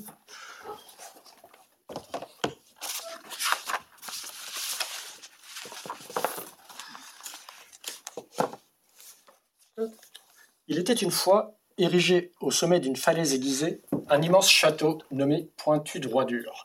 Le roi et la reine qui y régnaient étaient très exigeants. Ils toléraient uniquement les sujets faits de lignes droites et d'angles pointus. Le roi possédait deux beaux angles droits et souffrait d'un fort manque d'ouverture d'esprit. Il ne mettait rien en perspective et ne changeait jamais d'avis. La reine disposait d'un magnifique angle aigu et d'une voix qui l'était tout autant pour redresser les sujets qui lui paraissaient tordus. Elle redoutait son iconique mari tant il pouvait être tranchant. On a donc les, codes du conte, les codes du, conte merveilleux sur, ce roi et cette reine qui, situation classique de conte, euh, n'ont pas d'enfants successeurs. Horreur, le royaume pointu droit dur n'avait peut-être aucun futur. Ce n'est pas tout à fait vrai parce qu'en fait, il y a des successeurs, sauf qu'ils n'ont pas de ligne qui les parents et ne sont pas assez réguliers. Je, saute des, petites parties d'histoire jusqu'à ce que, avec l'aide d'une fée, apparaisse Triangle, qui est leur fille parfaite. La question ensuite pour le roi et la reine étant de trouver un, mari, un prétendant pour une fille aussi parfaite. Donc voilà le début de, cette histoire d'Il était une forme. Euh, c'est encore une fois, on retrouve en fait complètement le, travail graphique et les couleurs et le, vraiment tout le soin de Georges, euh, à tel point qu'en fait, cet album, il est né dans Georges. Mm. Il est né dans la première nouvelle formule de 2012 c'était en fait voilà, une série de quatre doubles pages, donc dans quatre numéros. Euh, euh, l'idée de la forme pour parler des contes merveilleux a plus de dix ans. Euh, est-ce que c'est vraiment le temps qu'a pris cet album pour être construit, dix ans, ou est-ce que vous avez recontacté les, deux auteurs par la suite en proposant de faire un album? On s'est jamais perdu de vue. Euh, on avait, en fait, c'était dans, la, c'était le passage du petit format au grand format. On avait créé une double page d'histoire en plus, qui était une carte blanche en quatre épisodes. Et on avait contacté euh, Cruciforme pour lui demander si ça l'intéressait de s'emparer de cette euh, carte blanche, de cette invitation. Et elle nous a dit, je crois que oui. Mhm. je crois que j'ai quelque chose que j'ai envie de faire depuis très longtemps. Et elle avait envie de créer une dynastie des formes, euh, de mélanger ça à l'univers des, contes de fées et d'avoir l'espace pour faire vivre ça, euh, qui était un peu un projet de, fin d'études, je crois, à Estienne. Et du coup, euh, on lui a vraiment laissé carte blanche. On les a un petit peu aidés sur, euh, sur, l'écriture, mais on a été bluffés par, ce, par cette histoire euh, qui, qui, est vraiment à la fois très drôle, très inventive, très voilà, c'était, on a eu un gros coup de cœur pour ce projet et on leur a dit que si ça leur disait, on, aimerait bien aller plus loin avec eux euh, sur cette, euh, dans, cette aventure. Voilà, ça a mis du temps parce que euh, ils ont mis du temps à, s'y mettre vraiment. Parce qu'ils ont plein d'autres choses de part et d'autre. Marie-Laure, quand elle travaille sur ses projets, que ce soit Colorama ou les autres projets qu'elle a fait chez Gallimard, c'est des projets qui lui prennent au moins deux ans, deux, trois ans. Et à côté, elle vit aussi de projets plus de d'agence. Euh, et du coup, euh, voilà, on a mis du temps à, amorcer vraiment la collaboration qu'on a amorcée, je pense, en 2016. Mm. Donc c'était déjà quatre ans après la sortie dans, Georges. Euh, et ça a été, là, ça a été un petit peu long parce que le niveau d'exigence du duo cruciforme gazole et voilà, le, il voulait peut-être ça leur faisait aussi plus peur que ce soit cette carte blanche dans un magazine, là d'en faire un projet d'album. Et puis il y avait aussi, il fallait tenir plus la longueur sur ce principe de forme. Il fallait vraiment que le texte soit, soit au niveau. Enfin, c'était voilà, on a travaillé main dans la main avec eux pendant pendant, pendant tout ce temps-là. Donc il est sorti au mois de septembre 2021. Euh, ah vous, vous, avez euh, d'emblée décidé de, créer une exposition liée à, ce livre euh, au musée de poche à mm. Paris. C'est un peu votre plaisir de toujours réfléchir à comment faire vivre votre production sous un autre aspect que celui de départ? Oui, c'est un, plaisir. C'est aussi une façon de faire vivre le livre plus longtemps. C'est parce que la durée de vie d'un livre en librairie, c'est très court. Il y a tellement de production qu'il est vite chassé des tables. Donc l'exposition, ça, permet une autre respiration, un autre temps. C'est aussi intéressant de travailler euh, avec les auteurs. Ça permet euh, aussi de recréer euh, une actualité autour du livre quand il est accueilli en librairie, en, bibliothèque aussi. c'est souvent des expositions qu'on veut pas passives. C'est un peu comme les enquêtes crée pour Quai du Polar.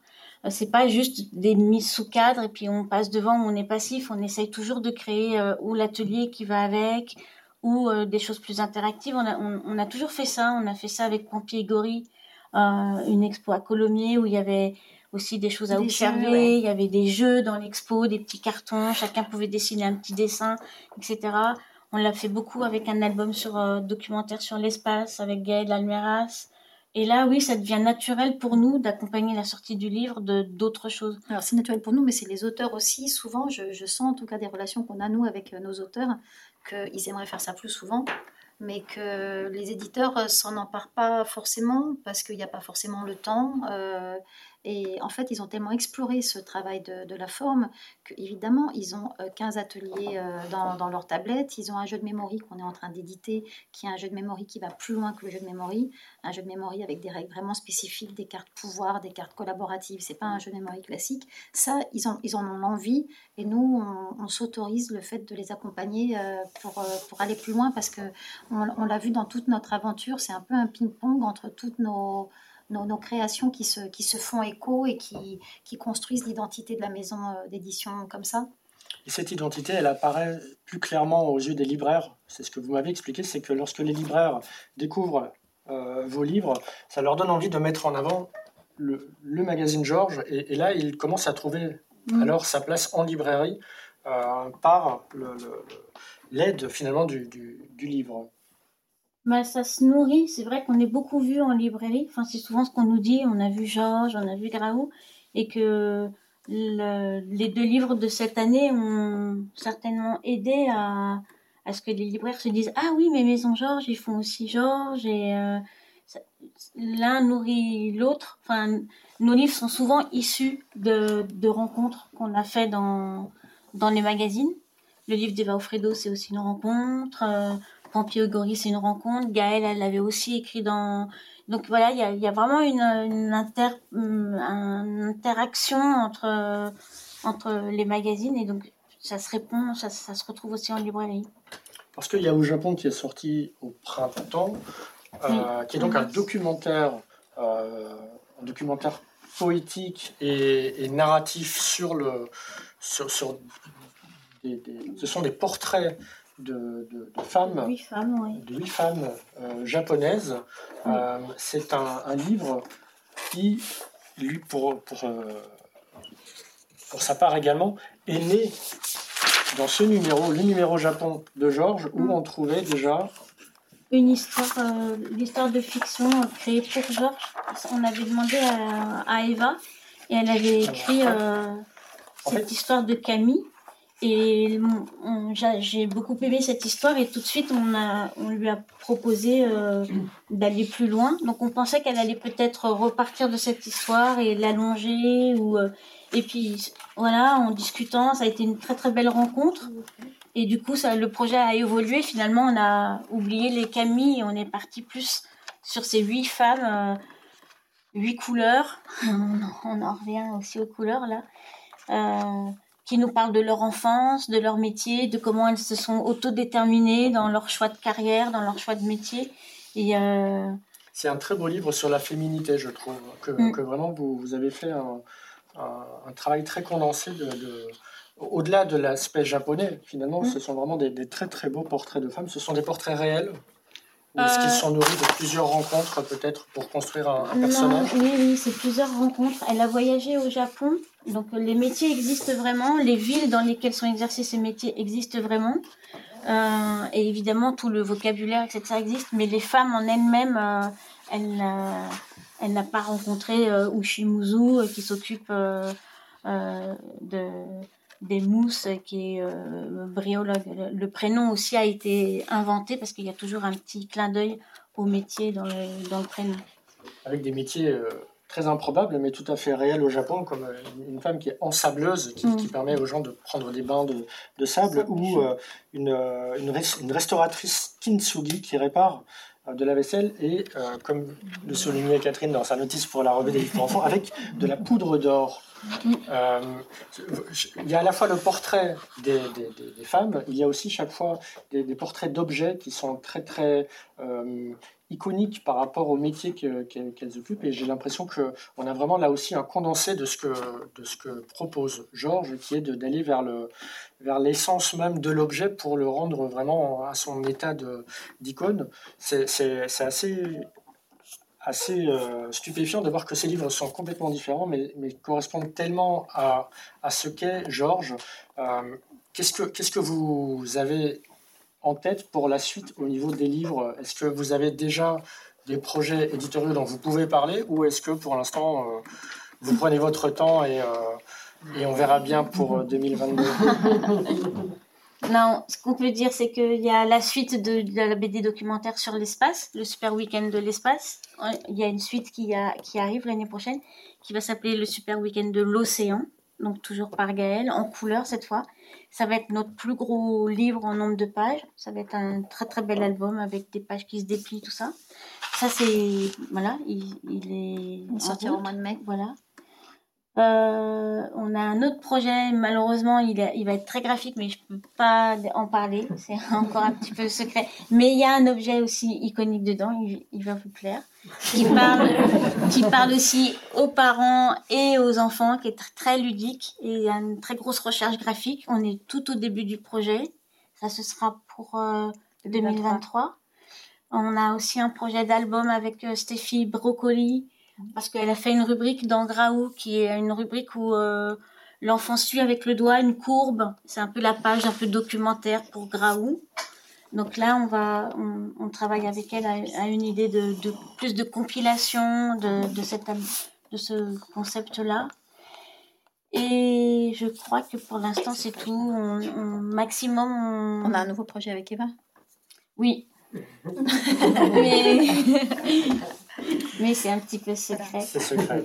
si, on revient euh, à, Georges, après deux, deux, nouvelles formules et, dix ans d'existence, est-ce que Georges a, atteint son, son âge euh, de maturité? Est-ce que pour vous, il est, il est comme vous voudriez qu'il soit ou est-ce qu'il y a toujours dans votre tête une, petite envie de le faire euh, évoluer, de continuer à ce qu'il change avec les années ou est-ce que pour l'instant, il correspond à, à ce que Enfin, personnellement, oui. Je pense pas qu'il soit figé dans le temps. C'est pas trop notre ADN de figer. Je pense qu'il faut, ça évolue. Les enfants, ils changent. Et... Donc, mm, pour moi, il y a encore un peu de, de, de choses à faire. Par exemple, dans les pages d'actualité, là, comme c'est moi qui sélectionne les livres, j'aimerais bien des fois ouvrir plus. Je le fais de temps en temps, mais pas assez. À, à, des applications graphiques ou à des jeux, mais qui, sont, qui ont vraiment nos valeurs. J'en ai chroniqué quelques, quelques-unes. Ça, je pense oui. J'aimerais bien des fois qu'il y ait aussi plus de jeux, euh, comme on avait fait un numéro Georges Fantôme, qui était tout en noir et blanc, qui des, des jeux avec le papier, des jeux sur la fabrication. Mais bon, ça, ça coûte très très cher. Euh, Celui-là, il était entièrement colorié, phosphorescent. C'était pas une idée de moi, hein. c'était une idée de Stéphanie. Mais j'aime bien quand on arrive à surprendre l'enfant comme ça avec un numéro différent. Euh, j'aimerais bien aussi des fois, mais ça c'est un peu compliqué parce qu'on n'est pas trop numérique euh, chez Georges, qu'il y ait un peu des choses euh, qui s'animent. On connaît des artistes qui font des très belles choses avec des images qui s'animent, par exemple. Donc oui, il y a voilà, sans renier qu'on est du papier, on restera toujours du papier, mais je pense qu'il y, a encore des choses à faire. Oui, oui. Après, je pense que là, en termes de qu'il y, ait des choses à faire évoluer encore et surtout se fermer aucune porte et continuer à inventer un petit peu le chemin pour la suite de Georges, ça c'est sûr.